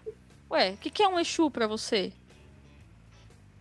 Sabe? É exatamente o estereótipo que criaram pro Exu. O Exu tem que chegar lá, tá rindo, cachaça na mão, ou se não é cachaça, um copinho d'água, sei lá o que, que vai em cada lugar. Mas ele tem que ter aquela coisa do Exu. E quando eles pegam outros que não são assim, nossa, mas nem parece um Exu. Não senti energia. É, Fala, nossa forte. senhora, enfia o dedo da tomada pra você se sente alguma coisa, imbecil. e, e essas coisas, pra mim, hoje não funcionam. Mas é uma visão minha. Também, se, se a galera gosta de ir no, no show de esquerda aberto, ops, é, na gira, deve ir. Mas na minha visão hoje, eu vi muito isso. Eu vi, eu vi gente muito próxima a mim fazer em, em gira de esquerda para fazer, para incorporar, sentir a pomba gira, passar vergonha, se sexualizar lá para todo mundo porque não tem coragem de assumir o que é. E ir embora falando assim, estou me sentindo muito bem. E depois chorar na cama à noite. Porque tá sozinho. Então, eu não sei. é, Eu, eu hoje eu tenho uma visão um pouco mais radical para isso. É, é, e na minha época, por pouco que eu tenha participado, é, eu já comecei a enxergar dali coisas erradas. Porque eu acho que tudo que as pessoas começam a, a pirar demais a cabeça tem alguma coisa errada. Tudo você se fanatiza, porque também existe militante, né? Tem militante do Bolsonaro, militante do Lula e militante de Exu. Então. É, é para mim os três estão no mesmo extremo, porque. Nossa senhora. É, não, é assim, ó, não, eu vou falar, gente. Eu, eu acho que tá igual. Porque é uma briga por causa de Exu que eu nunca vi. Aham. Eu nunca vi um negócio desse. É brigar. Alô, Ah, posso Oi. te interromper um pouquinho, Fia? já tá interrompendo. Sim, vamos falar mais isso no programa de Kimbanda. Ah, sim, sim. É, sim. Bom, porque aí a gente volta um pouco por Orixá Exu e o Exu normal, mas senão você vai começar a falar e você vai entrar no negócio da Kimbanda. E aí. Mas nunca vai faltar assunto pra esse assunto. Não, nunca. Porque ba- basta eu seguir uns quatro Instagram aqui de Umbanda que eu vou ter muito assunto pra falar Tá, sobre então deixa eu isso. fazer uma pergunta. Posso fazer uma pergunta pra vocês? Pode. Vamos Mais lá. uma? Vai, Dodô, você tá aí? Tô, tô, Ó, tô. vou, vou passar uma boa. Eu vi, eu vi ah, é, uma, uma postagem aí, faz tempo já, onde a pessoa falou que ela ia fazer uma oferenda para o orixá Exu no cemitério. tá? Hum, Porque, porque é, a, a lua era não sei o que lá, da, da sangrente, sei lá, qualquer merda assim, e a pessoa ia fazer, para voltar um pouquinho, porque o Nicolas tá, tá meio é, é, angustiado aqui, meu Deus, e o orixá, e o orixá, Nicolas, vamos falar do orixá. Então eu vou fazer uma oferenda para orixá Exu, vou levar a carne para ele, vou lá no, no, no, no cemitério fazer oferenda para orixá Exu. Tem algum fundamento isso para vocês? Eu já tá errado já pelo campo, né? Que ele vai, vai oferendar, né? claro. Já tá errado já pelo lugar. Pelo menos é como. Nos mitos que eu li de Orixá, do Orixá Exu, já não é. O cemitério não tem nada a ver com ele. Não, são encruzilhadas. É, é, os- são os caminhos, na verdade, né? Um dos Aham. mitos diz que Exu ficava vigiando a estrada da casa que daria pra casa de, de Oxalá. Então ali é, ele receberia a, pra ter a certeza de que todos iriam trazer presentes pra Oxalá. E com o tempo, Oxalá deixou ele receber parte dos presentes porque ele sempre foi um funcionário do mês, entendeu? Tava lá na parede do McDonald's. McDonald's de Aruanda. E, e, cara, é encruzilhada, é caminho. Exu é caminho, não é cemitério. Ai, senhor. Mas volta. O que o Douglas tem que responder a pergunta também.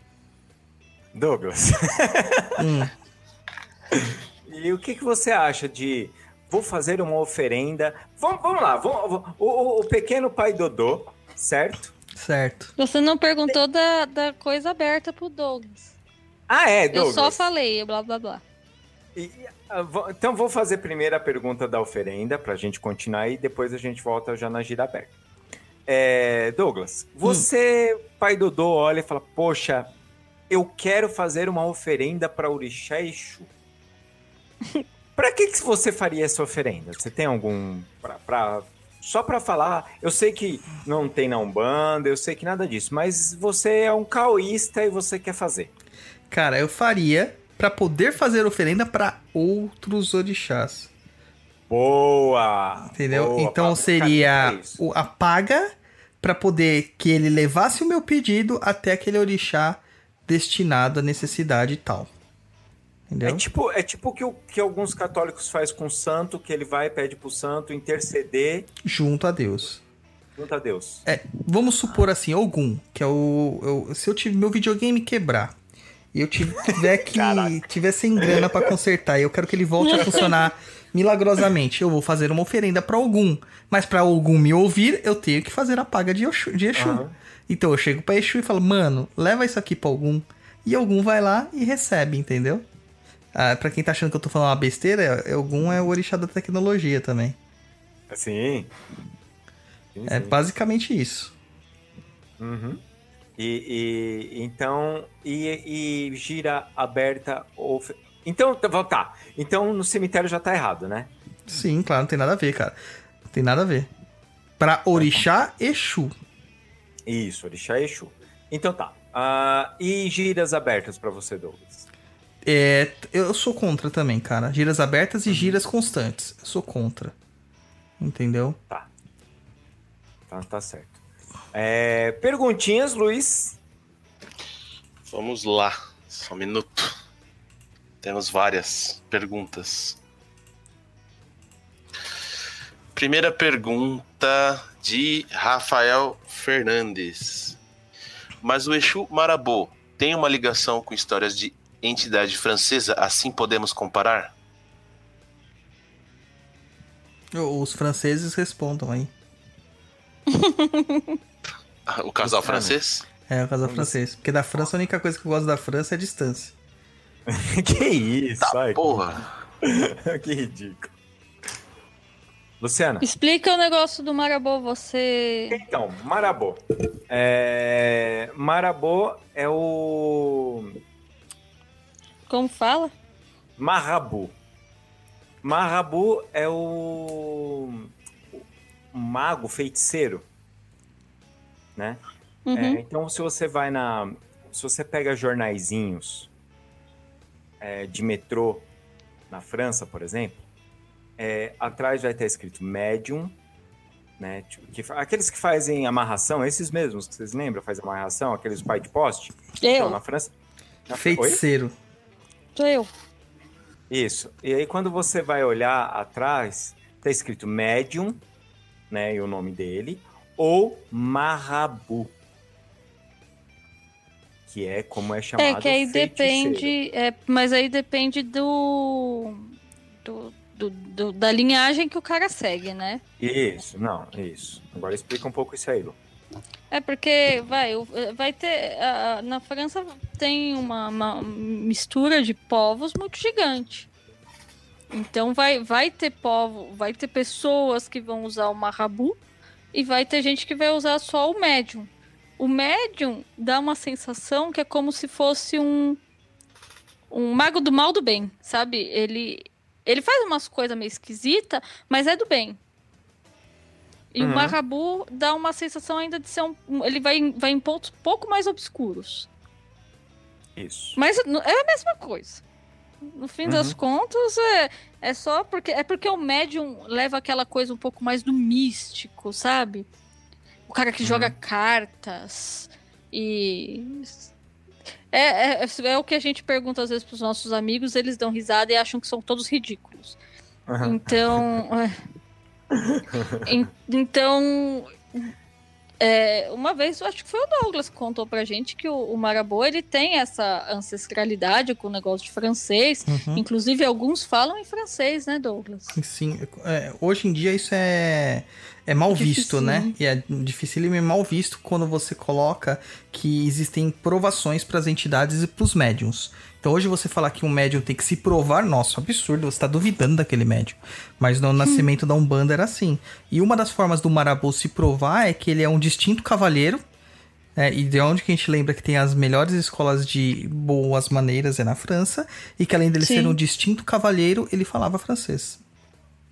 Então o médium, ele poderia nem saber falar o português direito, mas aí ele iria, manifestado no Marabô, ele iria falar francês. É, esses dias eu até postei isso e vieram enxurradas de críticas pra mim, mas eu tô nem aí.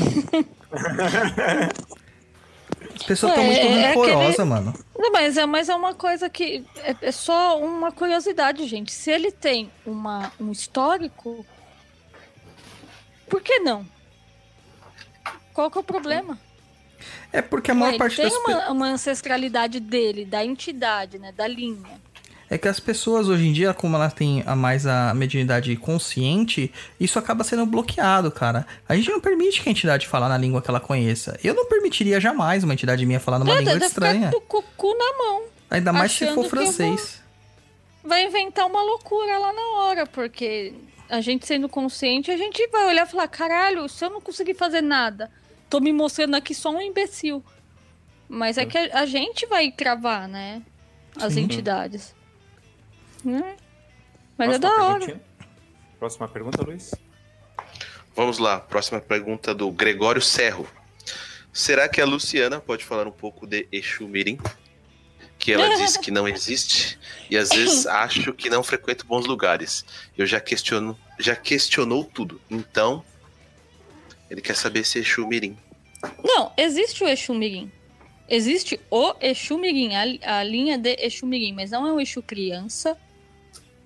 Não é, não é aquela ideia que estão passando por aí de um Exu que é como se fosse um Herê Exu. Não Isso. é. Ele é um, ele é o Exu Mirim. Ele é uma linha de um tipo de Exu. Como aí, aí vão fazer assim, ah, mas é, a Pomba Gira Mirim não existe Pomba Gira Mirim. Eu não, eu não li um livro de Kimbanda onde se fala de Pomba Gira Mirim, vai se falar de Pomba Gira Menina, Que também não é criança. É, que também não é criança. É o nome dela. Lembrando que no É o candomblé. nome dela. No candomblé a gente tem lá mãe menininha do Gantoá, mãe senhora. Sabe, são nomes. Nomes. É só um nome. Então, o Exu Mirim, ele é um, um Exu normal. Ele não é criança, ele não é discípulo do Exu. É só uma linha. Quando a gente fizer o programa de Kimbanda, a gente traz mais a, a- abordagem sobre isso, porque eu tô, eu tô longe pra caramba de um livro meu que eu poderia ler um, um trecho onde explica isso bem. Mas é só uma linha, não é um Exu criança, não é um Exu infantilizado, não é um Exu que adotou um, um- um- não é um encantado que adotou um Exu adulto pra ensinar ele a virar Exu.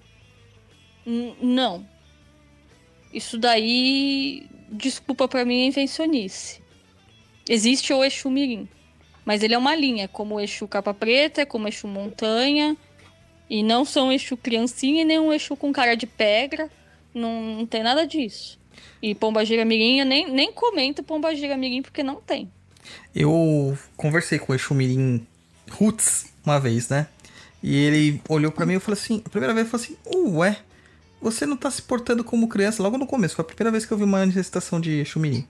E ele falou assim: Ué, nem você. tipo, sabe?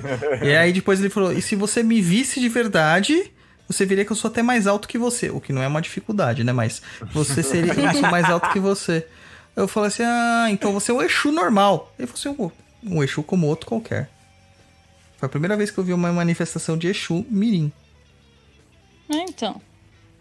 Sim. O que eu, é, é que eu, eu acho que. Não quer dizer, de repente você vai numa, numa gira e você tá conversando com um Exu Mirim, um Exu Mirim, mas não quer dizer que ele é criança. Agora, se é uma gira. Ai, vai, aqui, aqui perto de casa mesmo às vezes acontece. Gira de Exu Mirim, Pomba Gira Mirim.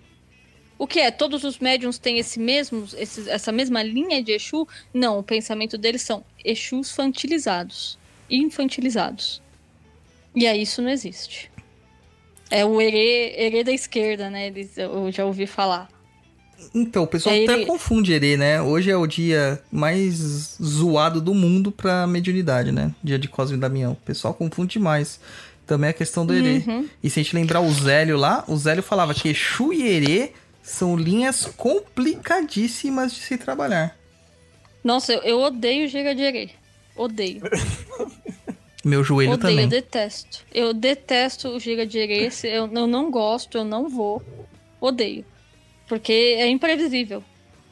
E ainda mais se o lugar não tiver uma estrutura legal, fica 10 vezes mais imprevisível. A ponto de chegar ao ridículo. Então, pra, pra mim, né? Porque eles vão fazer coisa pra me zoar. E aí é aquele negócio, né? É de novo um erê ou é o carinha lá soltando a criancinha interior dele? Então, ah, eu odeio giga de erê. Nossa, nunca me chamem.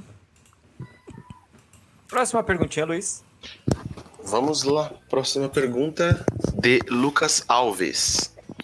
Tenho visto vertentes sincretizando Pombagira com Lilith, dizendo que Ai, ela é a Deus. mãe de todas elas, por causa de seu arquétipo de liberdade e anti-submissão feminina. Deus. Qual o Jesus ponto de vista Cristo. de vocês sobre isso?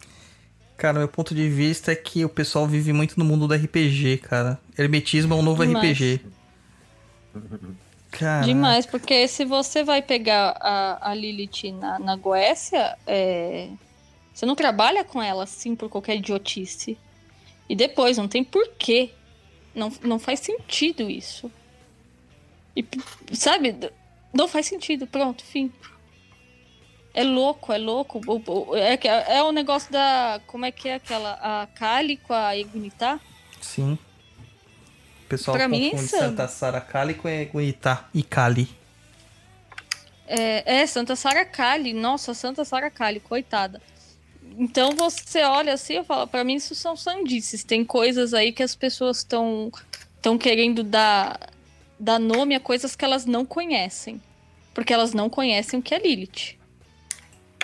A pessoa Enfim. acha que demônio da Goécia é amiguinho que você pode ficar chamando a todo momento pra ficar tomando É. chá com você da tarde, né? Ah, mas é que aí ela toma conta de todas elas. Não é assim.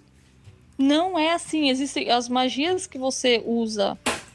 É, algumas deusas, é, assim, né? Deusas, né? Vou colocar entre aspas, os dos demônios da Goécia, que você usa as femininas, são pesadíssimas. São complicadas, são, são advindas até de contrato pra você tomar muito cuidado. Mas aí entra aquela questão que o Douglas falou, né? Você sempre precisa estar pautado a alguma coisa mais importante para você validar a sua coisa. É, é, é- é loucura, cara. Não, não, não dá. Tem coisas que não dá. Só não dá. Enfim. E até Próxima mesmo porque, por quê? Desculpa. Por quê? Aquele negócio que a gente já falou lá atrás. Se você consegue encontrar algumas coisas que, que você consegue ver das suas raízes do Brasil na, na- nesse, dessas entidades, ou coisas que você olha e fala assim, porra, isso daqui tem a ver com a, a nossa ancestralidade, coisas nossas. Por que raio você já tem que começar a comparar com outras coisas? É pra, é pra validar. Eu não entendo essa Ah. necessidade de, de ter alguém que, sabe, que prega pela antissubmissão. Cara, ninguém é submisso a ninguém, cada um tem sua própria vida. Exato. Não tem que ficar. Mas é- Ah, é- eu aposto que isso é culpa do sagrado feminino. Eu aposto. Ai, ai. E- e- pergunta. não, além, só deixa eu completar um negócio. Além do que, será que toda mulher que não quer ser submissa ou que ela quer ser feminista, ela tem que se afeiçoar à figura de Lilith? Entendeu? De jeito nenhum. É uma obrigação. Você tá, você tá falando, ninguém pode me impor nada. Não, mas tem que ser seguido a figura de Lilith. Mas, mas é, o, é o famoso toda mulher tem que incorporar a pombagira. Sim, Gente, é, eu, eu só incor- a minha pombagira ela só trabalha em coisa de, de relacionamento. Quando é pra isso, é extremamente forte. Se não é, eu só trabalho com Exu. O quê? Quantas vezes. Eu, eu só acho que se eu incorporar minha pombagira duas vezes por ano vai ter sido muito. é Enquanto o coisa. Exu, eu converso com ele toda semana. Porque toda semana eu tô tra- trabalhando com ele. E aí? Ah, ah, é porque eu esqueci, né? Eu sou, eu sou, como é que já me chamaram já de machista? É, já é me machista. chamaram de já falar, eu faço discurso de ódio. Meus, meus comentários são banidos do Facebook porque eu faço discurso de ódio. É, Mas o que, eu- o que eu sou machista é o melhor, então é por isso que eu não tenho o pensamento do sagrado feminino. Ah, me, me poupa, né? Vamos lá, próxima pergunta. É, Rafael Fernandes. Uma pergunta.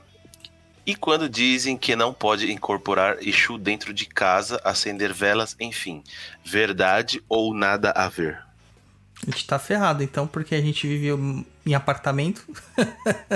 É. a maior parte das pessoas hoje em dia vive em apartamento, então tá ferrado, não pode fazer nada. Eu acho assim, é... a Luciana depois completa da visão dela. Eu, para mim, não tem nem por que você acender vela pra Exu. Eu, eu não vejo sentido nisso. É... talvez porque eu converso diretamente com eles, então é uma coisa de é... minha. Mas quando eu tenho que acender uma vela, eu acendo na lavanderia. Por quê? Porque é chão frio, eu tenho certeza que não vai correr o risco de pegar fogo. Simplesmente por isso. É, existe uma tradição é, mágica dentro da Umbanda e de outras técnicas assim, que não se acende vela para almas dentro de casa, né? É, que, que, que, você estaria convidando estas almas para casa. E essas almas poderiam estar em sofrimento e trazer é, qualquer tipo de manifestação de possessão ou algum tipo de coisas ruins. É, pela tradição, eu acabo não fazendo isso. E justamente, se você for olhar o, o, o que eles falam na tradição, já denota que o Exu guia, o Exu entidade, é diferente do Exu Orixá. Porque você pode acender uma vela, por exemplo, por um espírito divinizado, que é um santo. Da mesma forma que você acende por um orixá dentro de casa. Então, se Exu ele era um, um orixá é divino, ele poderia ser aceso, poderia ser acesa uma vela dentro de casa. Mas recomenda-se que não o faça. Então, por quê? Porque não se trabalha com o orixá Exu, mas com Exu entidade. E Exu entidade é uma alma. Basicamente hum. isso. É, eu, eu, eu antigamente eu acendia vela. Mas era mais por causa de uma coisa de concentração minha. Meditação, porque não. me ajudava a eu me concentrar. Uhum. Porque eu tinha muita dificuldade de manter foco. Então eu ficava. me, me focava na chama da vela para poder conseguir é, não ficar dispersando enquanto eu estava na conversa com a entidade. É, acho que se você tá na Umbanda e a sua casa fala que não é para você fazer, você não deve. Afinal de contas, você tem que seguir a regra daquele jogo que você tá jogando. É, agora, se você não concorda, então você sai de lá e procura um lugar onde vai seguir a regra que você quer seguir. Porém, eu acho assim: você incorporar Exu dentro de casa, você tem que ter muita certeza do que você realmente está incorporando. Uma vez também que a gente já, já a gente vai falar disso no programa de Kimbanda, mas não é todo Exu que você incorpora. Então, eu acho hoje é, que as minhas visões mudaram muito de alguns anos para cá. Hoje, é, eu só faço coisas que eu tenho absoluta certeza do que está acontecendo. Então, se eu incorporo o meu Exu dentro de casa, é porque eu sei que eu estou incorporando o meu Exu. E o dia que eu achar que eu não tô legal e que eu posso incorporar qualquer Zé Ninguém, eu não vou. Eu não vou fazer porque eu sei que eu não tô legal. Então, quando eu não tô legal, eu não vou confiar em mim. Ponto. Eu olho para mim e falo: não, hoje não vai rolar. Porque eu estou zoada. E quando eu estou zoada, eu sei que você dá abertura para qualquer coisa. Não importa quão forte você for. Você é gostoso demais, mas às vezes você não é tão gostoso assim. E se você acender vela dentro de casa, hoje eu não acendo. E se acendo, eu também faço esse negócio que o Douglas falou: acender no chão, porque eu não quero ver minha casa pegando fogo. É, é mais por uma, uma coisa de segurança mesmo. E num lugar onde eu tenho um bicho em casa, eu não quero ver meus bichos pegando fogo também. Então, você acaba olhando e falando: ah, mas, ah, mas pode, não pode? Eu acho que se você tá dentro da Umbanda e a sua casa tem regras, você deve seguir as regras que ali dizem. Se eles falam, não, lugar para você incorporar é aqui, não sei o que, segue aquilo, porque se você quer começar a criar suas regras, então você não tem que estar em lugares onde você deve seguir. Só que também depois você não pode reclamar de consequência. É... É, ainda para mim ainda vem muito do fetiche de querer é, tá com esse negócio do Exu. E o Exu, às vezes, às vezes você trabalha numa casa e o Exu vai falar: Não, eu preciso na sua casa para limpar alguma coisa. Mas ele vai pedir para ir. Não é uma coisa que você. Ah, hoje eu tô aqui sexta-feira, 11 horas da noite. Aqui. Deixa eu dar uma incorporadinha. Não, é. Até mesmo é como eu. Eu tenho dia, eu tenho hora para as coisas acontecerem. Nada acontece fora do planejado, do, do combinado ali. Porque meu eixo não tá no boteco agora. Eu espero que ele não esteja. Mas se ele tiver também, ele vai olhar e vai falar assim: vai cagar, não vou te chamar. Agora eu não vou aí, cara. Eu tô aqui tomando minha breja. Dane-se você. Então, as coisas também têm que ser certas. Eu acho que tudo tem uma ordem para se seguir. Certo ou errado depende também da tradição que você tá seguindo. O, Se você frequenta um lugar, você tem que respeitar, né?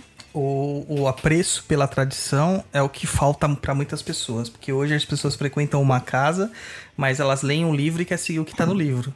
Esquecem da tradição daquela Sim. casa de 70 anos, né?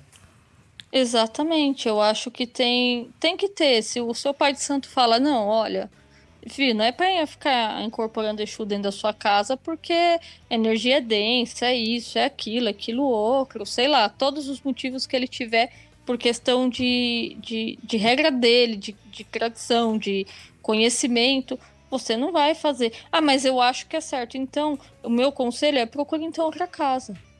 Porque o que você acha já não tá mais batendo com o que é pregado onde você vai. Ah, mas eu gosto de ir lá. Falar, então você tá me deixando confusa. Então eu acho que.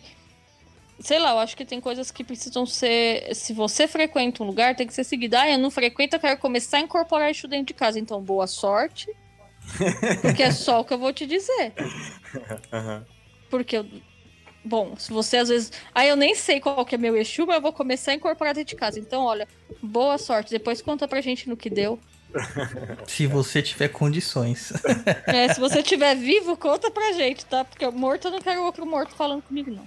O Rafael, ele, ele perguntou aqui, o Rafael Fernandes, ele completou lá que a pergunta da vela e da incorporação dentro de casa, uma que ele mora em apartamento. Também porque no centro dele, que ele vai, que ele ia, é, quando tem gira de esquerda, sempre vem alguma gira de direita para dar passe depois. É, o que eu posso dizer assim para você, Rafael, é que na minha experiência, na casa que eu trabalho, é mais ou menos assim. É, a gente não recebe. é, a, toda gira de esquerda ela tem uma direção de uma, de uma entidade de direita.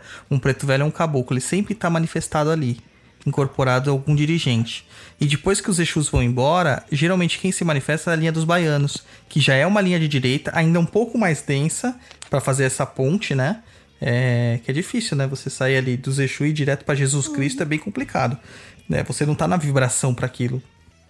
E, vem a linha dos baianos para te dar uma equilibrada, para tirar um pouquinho daquela energia densa que você ficou. E no final a gente chama a linha das águas para varrer o resto. Era mais ou menos o que acontecia na casa da, que a sua mãe frequentava, né, Rô? Isso, era isso mesmo. Mesma coisa. Vocês veem que é uma coisa de, de casas com uma tradição diferente. Mas é como tem que ser, né? E uma era lá em Nova Odessa e outra em Santo André. Terra da macumba. É, e, o- e o negócio da vela, eu sempre falo, cara, se você quer acender vela em casa, coloca ela num lugar seguro, né? Eu acho que é só o pré-requisito. Existem Principal- candelabros, né? Existem É, porta-velas. Tem, tem, tem aquele negócio lá que você coloca a vela Põe um dentro, prato né? com água e tá tudo certo. É, também. Aí se você tiver cachorro, gato, só não deixa no alcance pra você não ver seu ca- cachorro em chamas. E só. Eu Imaginei o Juliano correndo que nem um motoqueiro tá- fantasma. ele A gente teve uma gata. A gente tinha- teve uma gata que ela sempre, a gente acendia a vela, ela ia cheirar a vela. Ela ficava com os bigodes tudo tostado. Toda sexta-feira, no sábado, eu ia achar aquela gata com os bigodes tostados. Mas ela se atraía pela vela. Ela ia até a vela. Então, quer dizer, e olha que tava num lugar que ela não deveria mexer. Então a gente tem que tomar cuidado só porque animais são imprevisíveis. É isso aí. Próxima aí, Luiz. Próxima pergunta. É, Marisa Garcia. Todos os Exus, os Exus são sérios ou fazem alguns fazem brincadeiras? Como saber se a pessoa está realmente incorporada em um Exu ou se ela está se passando para falar o que bem quer e usar o arquétipo do Exu como desculpa? Obrigado. O Exu, ele é sério. Ele não precisa ser chato. Ele pode ser. Ele pode falar uma piada, ele pode contar alguma, alguma coisa inteligente, mas ele é sério. Então, pra você saber se a pessoa tá realmente incorporada, é só verificar se o Exu está sendo. é, sério. é isso que eu posso te falar. Se ele não tá fugindo daquilo que ele, que ele se propõe. Geralmente, uma entidade com atitudes muito erráticas, é, uma hora tá feliz, outra hora tá bravão, outra. É complicado você achar que aquilo é só entidade. Na verdade, pode ter entidade por trás ali, mas muito é do desequilíbrio do médium. mescla, né, as duas coisas, né, Douglas? Ela mistura, né, muito. Às vezes o cara tá lá e aí a personalidade dele dá aquela passada na frente. Sim, e vai sim. virando uma bagunça, né? É, um o, o que a gente, a gente fala assim, eu tô incorporado com, com o Tiriri. Não é o Tiriri, cara. O Tiriri, ele tá trabalhando ali. Ali é o Douglas e o Tiriri. Entendeu? Uma terceira Sim. energia, né? E, e- então não dá pra você falar assim, ah, não tem nada do médium. Sempre vai ter alguma parte do médium, sempre. A questão é que o bom médium ele permite que a sua parte seja a mínima perante a parte da entidade, né? Isso tá, em- Uhum. Isso tá tão em falta por aí Ixi. Nos influencers de Umbanda e do YouTube e do Instagram. Nossa, que eu já tomei de puxada de, de orelha de Exu que era só o Pai de Santo. É, só pode ser do Pai de Santo, né? É Exu Estrela, bom, né? Exu Então, Estrela. Totalmente, bem, bem estrela. Aí é complicado. Próxima pergunta. Do senhor Magnus Malta. Por que o Exu na Umbanda não é orixá? Ou depende da tradição? E como funciona a questão de se ver os orixás como mistérios? Cara, alguém que vê alguma coisa como mistério é porque não entende aquilo ou tem preguiça de pesquisar. Entendeu? Porque o mistério tá ali para ser desvendado. Essa, isso é da natureza humana. O ser humano, ele procura conhecer e ter respostas para tudo. Então eu falar, ah, é um mistério, é um mistério. Tudo é mistério, cara? Tudo é mistério? Ah, a nossa, a nossa existência é um mistério. Mas a gente não procura tentar elucidar isso? Procura, quem é que tem a resposta? Mas a gente procura, a gente não mantém como mistério. O problema é que, quando- como se usa a palavra mistério aqui, é para permanecer oculto. E as pessoas confundem o ocultismo, entendeu? Da, da palavra, da- realmente da, da, das vertentes de estudo ocultista, achando que é porque tem que se manter oculto. Não. Teria, na época teve que se ocultar informações para aquilo não se perder. Entendeu? Para a política vigente da época não acabar com aquilo. Então se ocultava aquilo, mas ainda era estudado e distribuído para poucos iniciados. É, mas não se permanecia como algo insofismável, entendeu? Era uma, uma, algo, algo inefável. Você conseguia ter um estudo sobre aquilo, mas você precisaria ter parâmetros, precisaria ter caminhos. Na Umbanda não teria por que ter um mistério, se- sendo que a primeira coisa que a Umbanda se demonstra é que ela nasceu de dentro de, de, de uma casa espírita. Tô falando isso para as pessoas que aceitam a fundação pelo caboclo das sete encruzilhadas. E que ele mesmo recomenda dentro das diretrizes da TENSP que você tem que usar a doutrina espírita. E na doutrina espírita, a recomendação do espírito de verdade é que amai-vos uns aos outros e instruí-vos. Pô, se é pra você se instruir, por que, que alguma coisa tem que permanecer como mistério? É o mistério, aham. Total. É, o resto acho que a gente já respondeu, né? É já. Luiz. Muito bom. Próxima pergunta do senhor Bruno Aragão. É normal um médio incorporar mais de um Exu por gira? Aí, se a pessoa tiver mais de um. Fala no Você microfone, sumiu. Roy. Fala no microfone, Roy. Tô falando. Não, tô falando. É que Sumiu você a voz? sumiu. É que agora você É. incorporou seu Exu. Não, eu ia falar que, ué, depende, acho que depende da pessoa, né? Se ela tiver mais de um Exu. É, é que a- eu acho assim, o que ele tá falando é assim, ah, incorporei o tranca-rosa agora, agora eu vou incorporar o caveira, agora eu vou incorporar o marabu, agora eu vou incorporar o pimenta, entendeu? Tipo elevador, elevador um- de espírito.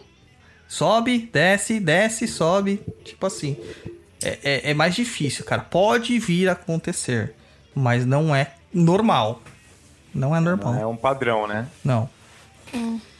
Até porque os Exus são apegados. Eu tenho um, um exemplo clássico da minha coroa, cara. Meu Exu e meu baiano adoram tretar um com o outro. Oh, mas não são seres de luz, entidades? É, Então, pois, eles têm as próprias explica aí. vaidades, né? Eles têm as vaidades deles. E eles têm uma rixa. E geralmente nas giras eles se aparecem juntos. E na casa, na casa que eu trabalho, é, é, guia de esquerda nem sempre aparece nas giras de direita. É muito raro.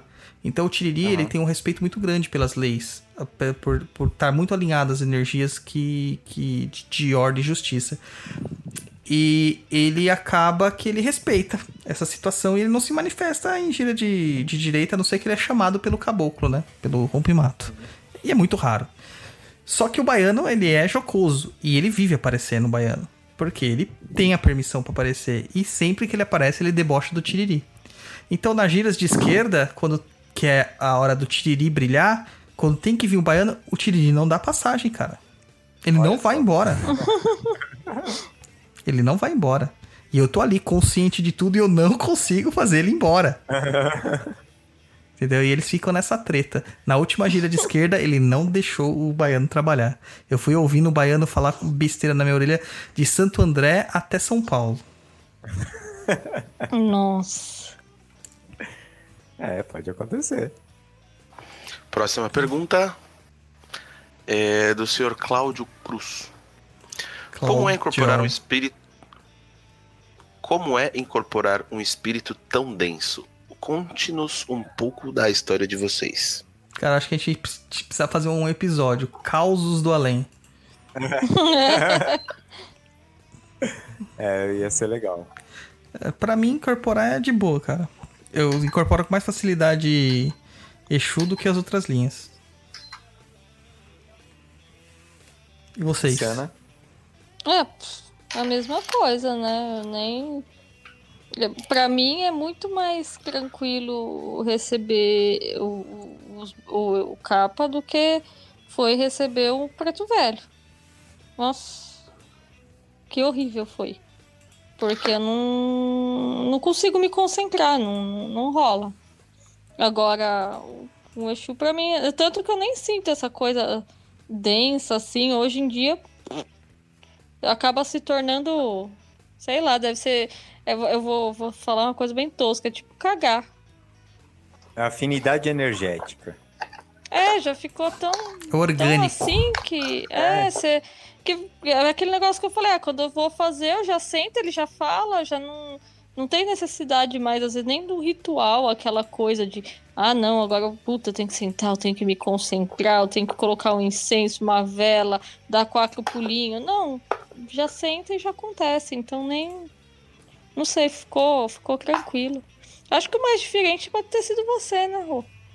É, é, comigo é mais é, a, o trabalho mais com o comportamento velho, né? A minha preta velha, ela é bem mais não, fácil. Não, não, mas conta dele. Dele o quê? Do Montanha. O que, que eu conto? O que, que você quer que eu conte? O que, que você conta? Como que é? É, é, é, é levinho, é gostosinho? Como que é? Não, não, não. Não, é, é normalmente ele vem, é, é, é muito, é, é, muito, quando eu falo forte, hum, é sempre uma porrada, né? Quando é para incorporar ele. Normalmente, antes de vir ou. ou isso tô falando trabalho em casa, tá, gente? É, não dentro de, de terreiro de Umbanda. Mas antes de vir, por exemplo, a Preta Velha ou, o Caboclo, ele, ele vem. Mas é trabalho muito rápido que ele faz e, e já vai embora. Então, é, é normalmente é, é bem forte o trabalho ele chega, faz o trabalho, fala alguma coisinha, se fala e vai embora. Então.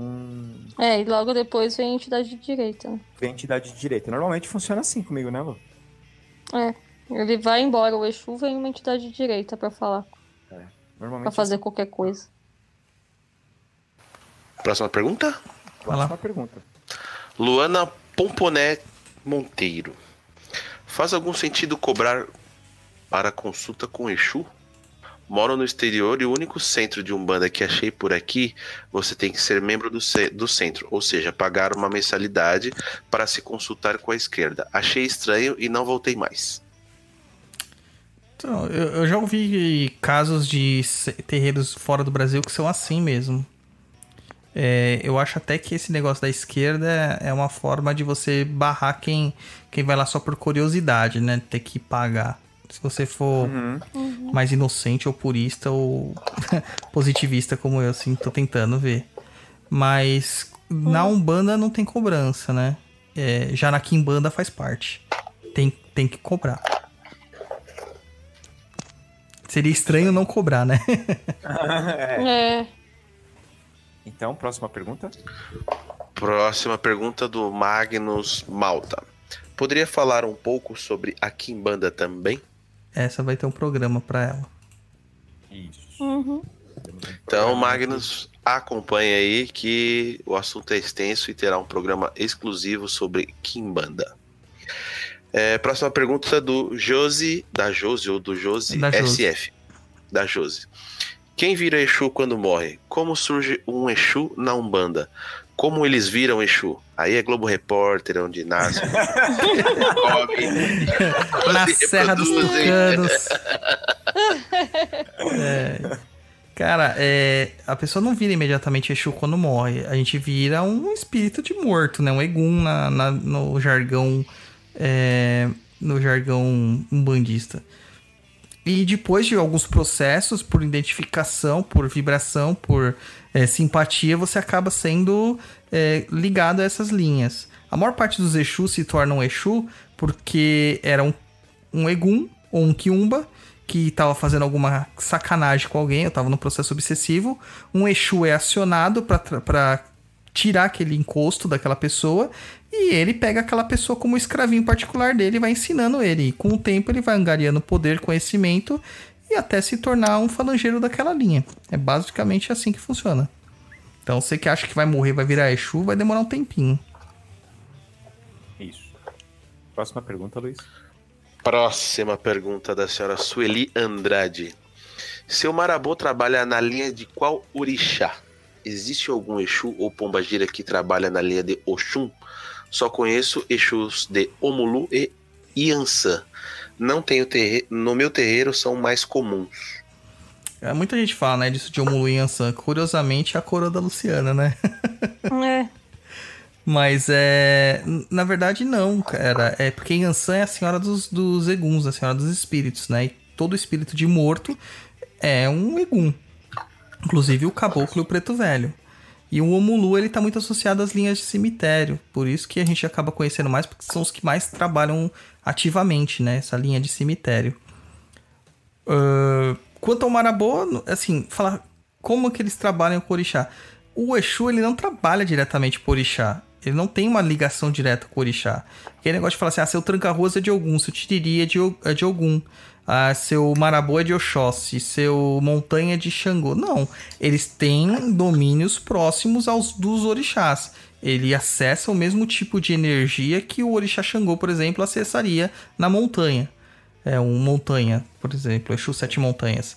É, um Exu Tranca-Ruas, ele acessa também a energia dos caminhos, que também não é só de Ogum, que é de Exu, do próprio Orixá Exu também, ou da Pambundila, ou do Aluvaiá, ou do Legba, é, e do, de vários outros que a gente tem por aí que são senhores dos caminhos. Né? Então, não tem essa de Exu e Pombagira ser de um orixá. Isso é coisa dessa vertente nova aí, dessa Umbanda. Próxima pergunta. Everton Nicolas. Mesmo sendo energias totalmente diferentes, por que a saudação do Exu, abre parênteses, entidade, e Exu, abre parênteses, orixá, continua sendo a mesma? Laroe Exu, Exu, Exu, Exu ou Mojubá? Então, é- essa é uma, uma forma de saudação que ficou mais conhecida também com a Neombanda. É, Laroye é uma expressão que alguns Exus usam realmente. Eles usam Inclusive é o nome do livro do Roy. é, do Roy da Luciana. É, o Laroye é um cumprimento, é uma saudação. O- as expressões elas podem ter diversos significados. A gente perdeu a maior parte dos significados dela nas na- no, no- decorrer do tempo. Algumas pessoas falavam que é eu me saúdo, me, eu reverencio, me curvo diante de você e tal, tal, tal, tal, tal, tal, tal. Basicamente isso. É, mas nos terreiros de Umbanda tradicionais, a saudação não é Laroye, a saudação é Exuê. É tanto para Pombagira quanto para Exu. Em algumas casas de Kimbanda é Alupandê. A Lupandê. Ou também tem pessoas que falam Naruê e, e o Saravá serve pra tudo, tá? Saravá é igual. É, como que é? é? é de frango, eu esqueci o nome daquilo agora, meu Deus. Que dá pra doente. Canja. Ah, kanji. Canja. Canja de galinha. E o, Serve pra todo mundo. o- alguns Exus, eles cumprimentam as pessoas falando laroye. Mas eu acho que é tipo um, e aí, beleza? Tipo dos Exu, entendeu? Próximo. Luiz. Próxima pergunta. Carlos Moraes. O Exu da Umbanda tem a mesma origem do Candomblé? Um é orixá, Candomblé, e os outros são entidades para que foram que já se foram encarnadas na Umbanda e a forma de trabalhar deles são diferentes. Por que o orixá Exu usa um falo? Qual a origem do nome Exu? Então, acho que aqui a gente respondeu quase tudo. Eu só Aham. quero só, só ressaltar uma situação. Ele falou assim, que o Orixá Exu, o Exu de Umbanda, né? São entidades que já foram encarnadas. Nem sempre. Existem Exus que são considerados naturais, que nunca tiveram encarnação humana. Dentre eles, o famigerado Kaminaloa. É um deles. Entendeu? São Morcego Exu também, né? morcego, o duende, Exu duende, Exu calunguinha. São Exus que nunca tiveram vivência humana. Entendeu? Próximo. Próxima, próxima pergunta. Mário Calderaro Neto. Sabendo que Exu não é guardião, muito menos garoto de recados, podemos em casa mesmo prestar reverência às entidades, obviamente em local específico? Pois acho lógico, visando o equilíbrio, ter a energia da direita e da esquerda guardada as devidas proporções e ações de cada linha. Então, Mário, é, A gente já respondeu isso lá em cima, né? É, mais mas ou menos, né? é- é- eu acho desnecessário, cara. A esquerda só tem que ser ativada em momento de necessidade. Não por um equilíbrio, entendeu? Com É, até porque certeza. o equilíbrio com a esquerda, assim, né? Fica meio.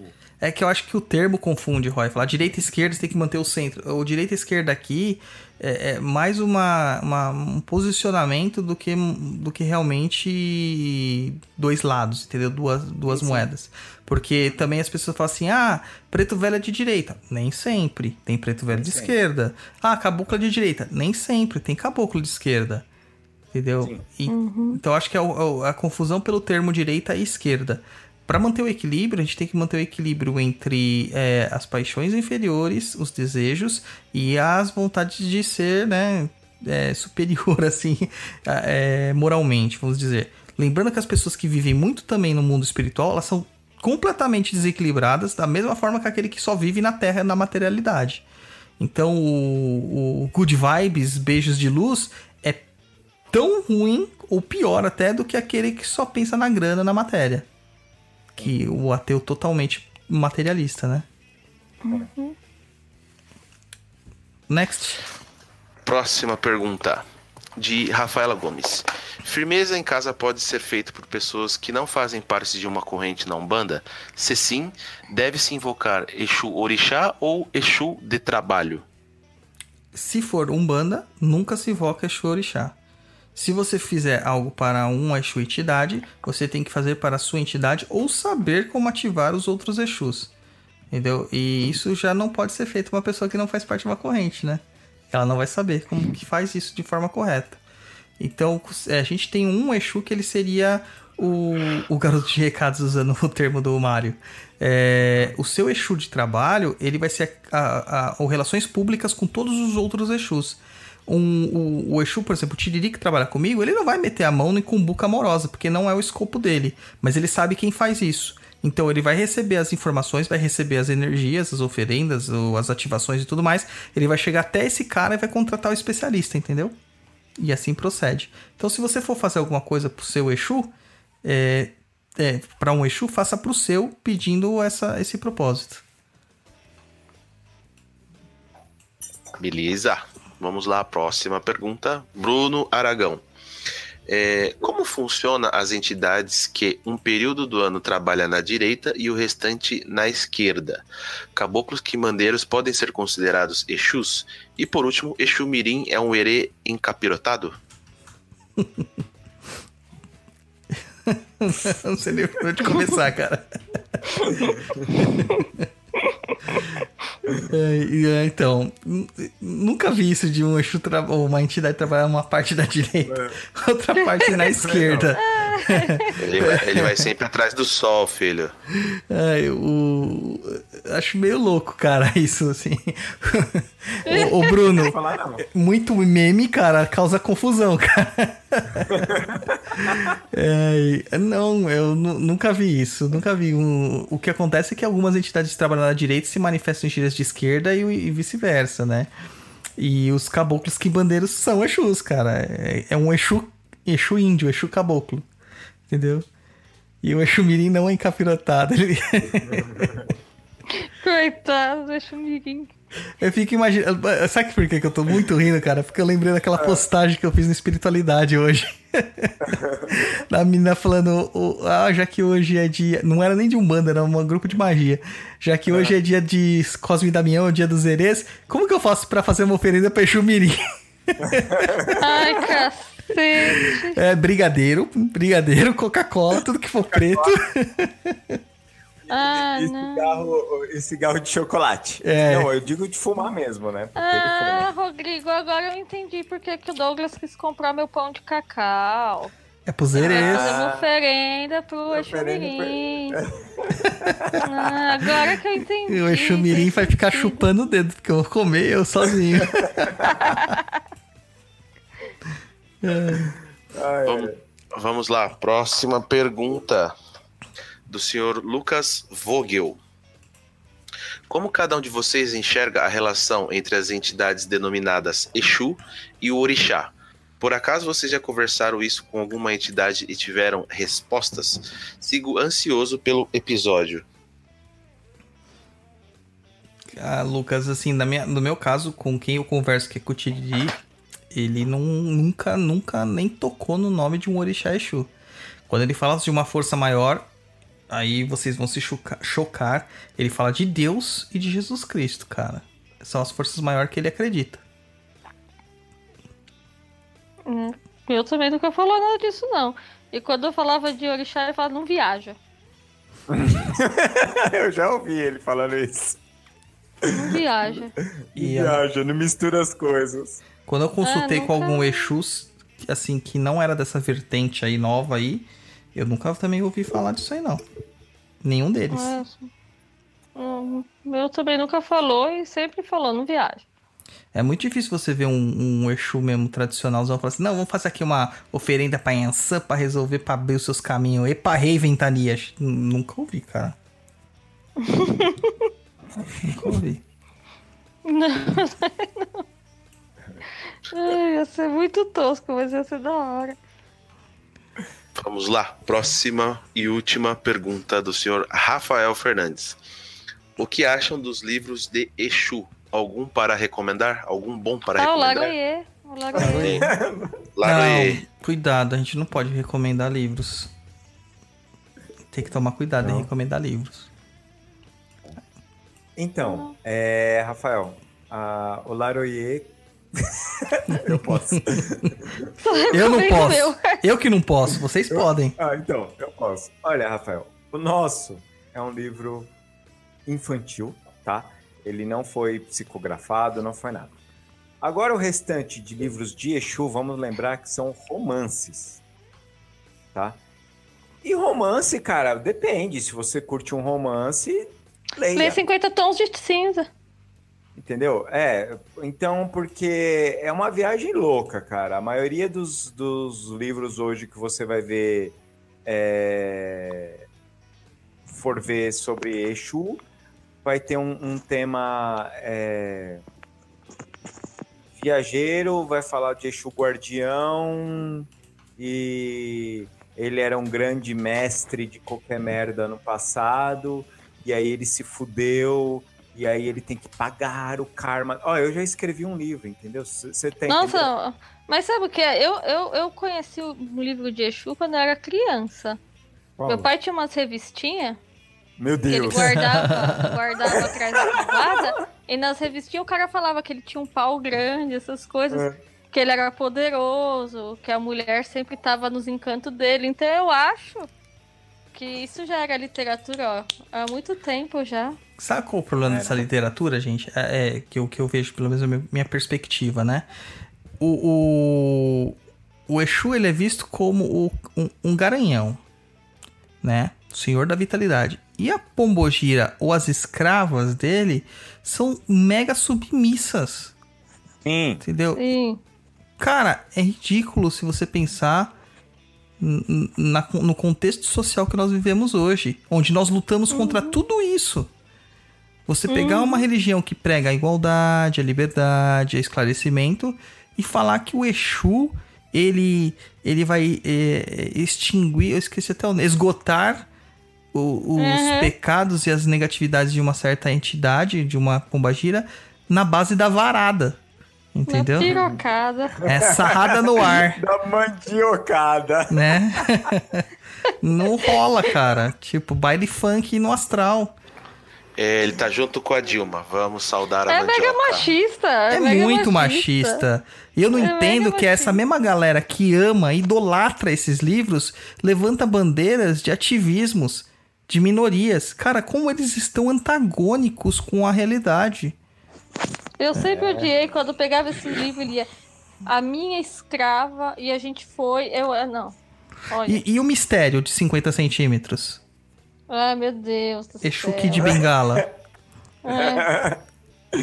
Cara, não Ai. existe Nossa. isso. Ai, existe essa. ne- ah, Quem ouviu o programa que a gente fez com, com o Saulo Calderon sobre viagem astral, eu acho que é um dos que tá com problema lá pra baixar no feed, mas no Spotify tá funcionando ok. É. Dá uma volta no lá. Também É, no- e no site também. dá uma voltada lá, dá uma ouvida nesse episódio que ele fala muito sobre essa, essa questão do, do assédio sexual espiritual. Isso é uma realidade para os espíritos mais densos. O sexo é muito importante. Mas o Exu, ele já não está numa condição de um espírito é, descabeçado, ignorante. Entendeu? Ele, ele só não trabalha da forma ética como nós julgamos que um espírito elevado deveria trabalhar. Ele tem as questões dele. Mas ele não vai ficar dando sarrada no ar em todas as menininhas por aí, né? É. Ô Douglas, rapidão aqui. O Nicolas tá falando toda hora, cara, que ele tá querendo praticar a sabedoria do Exu Orixá, que é a paciência. Hum. Mas ele tá sem paciência, então. Então, Orixá Exu, ele, ele tem alguma coisa de paciência? Cara, eu desconheço isso, cara. Porque o que eu lembro de. de.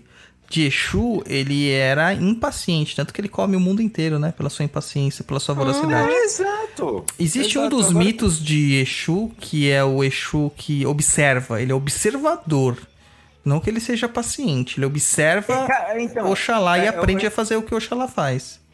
Isso, eu acho que o- se você fosse fazer um- uma comparação, ele é mais um Loki, Sim. né? Porque Trickster. Ele, é- ele é um trickster, ele, ele, ele vai arrumar alguma coisa pra, pra zoar. Tanto é que ele, ele, ele co- come o mundo, ele embebeda o outro, entendeu? Então, é, esse negócio da paciência, Nicolas.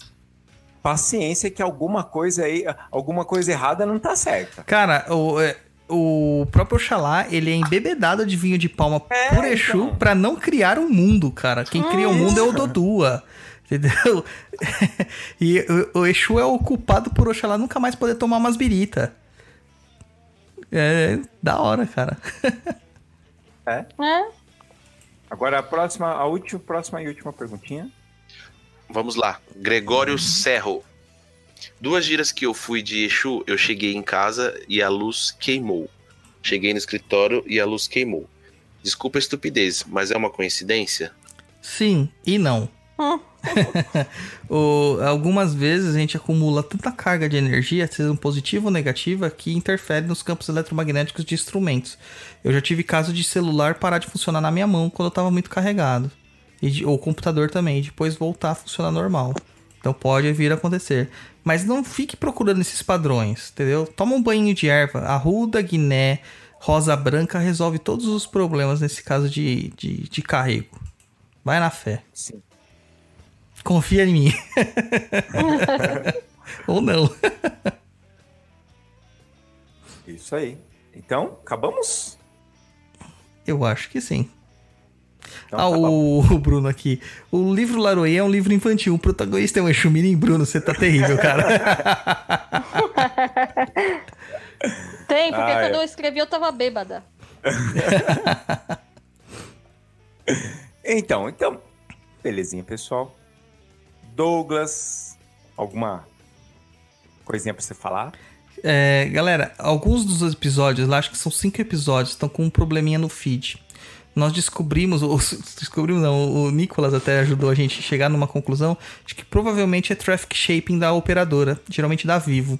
Porque na hora que eu baixo no 4G com o Nextel ou que eu estou em uma outra conexão que não é Vivo, ele funciona. E quando eu trabalho por VPN também, que ele né, sai daqui do Brasil, vai para uma VPN, uma rede fechada, também funciona.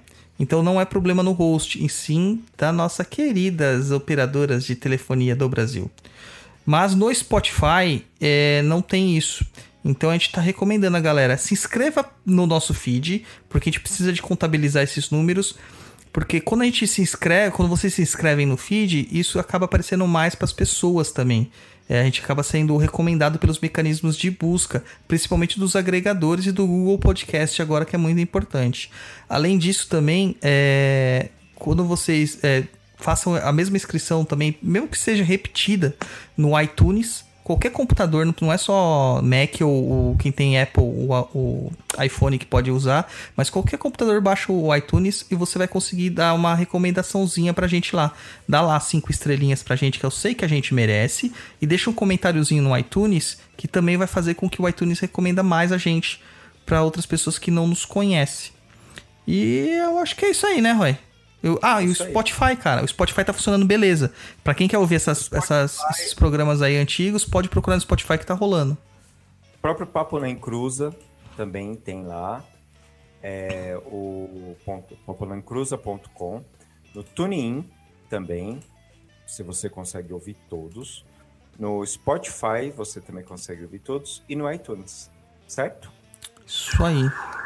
Olha o guarda noturno. O guarda noturno passado. O Exu, o Exu noturno. Lu? Oi, tudo bem? Tudo bom. Então tá bom. É, então, gente, agradecer, né, por vocês terem aí ouvido a gente, pelas perguntinhas. Gente, vocês são muito legais. Não sejam racistas, porque senão vocês são uns babacas.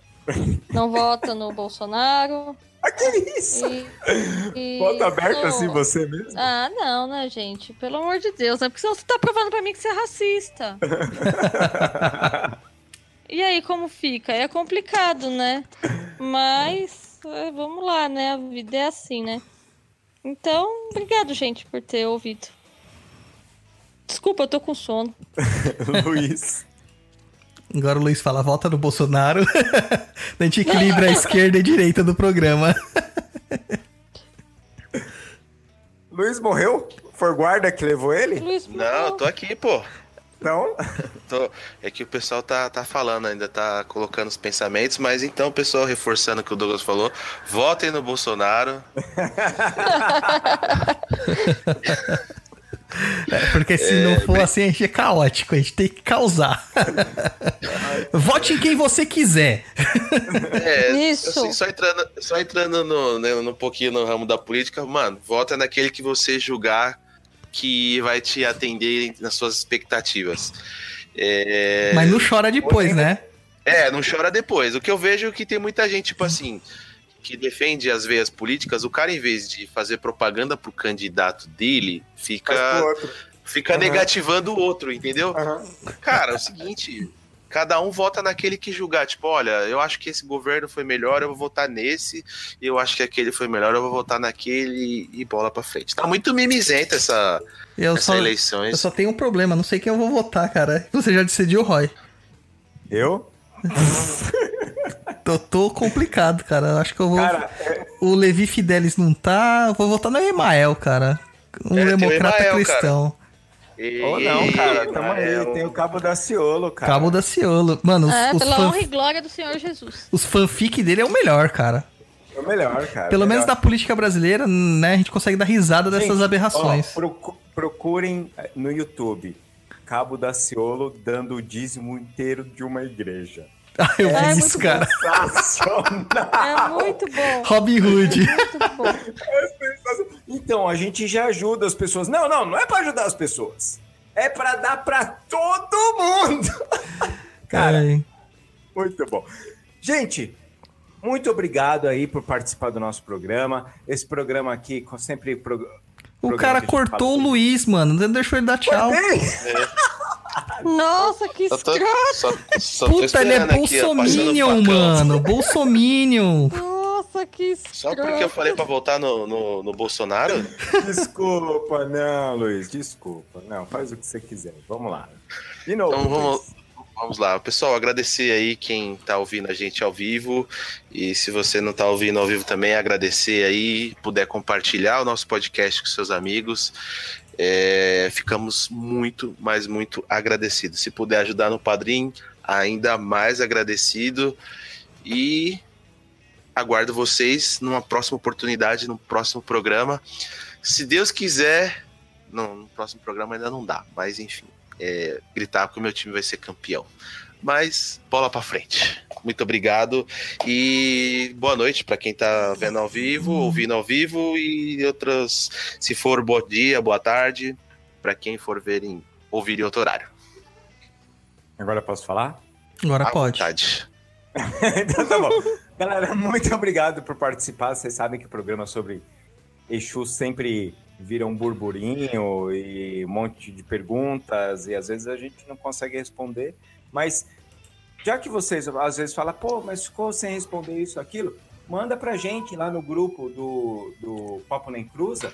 Manda lá uma perguntinha pra ou, ou dá uma ideia. Gente, o que vocês acham de você fazer um programa com tema tal? De repente isso ajuda vocês. Beleza, pessoal? Então até a próxima e tchau, tchau.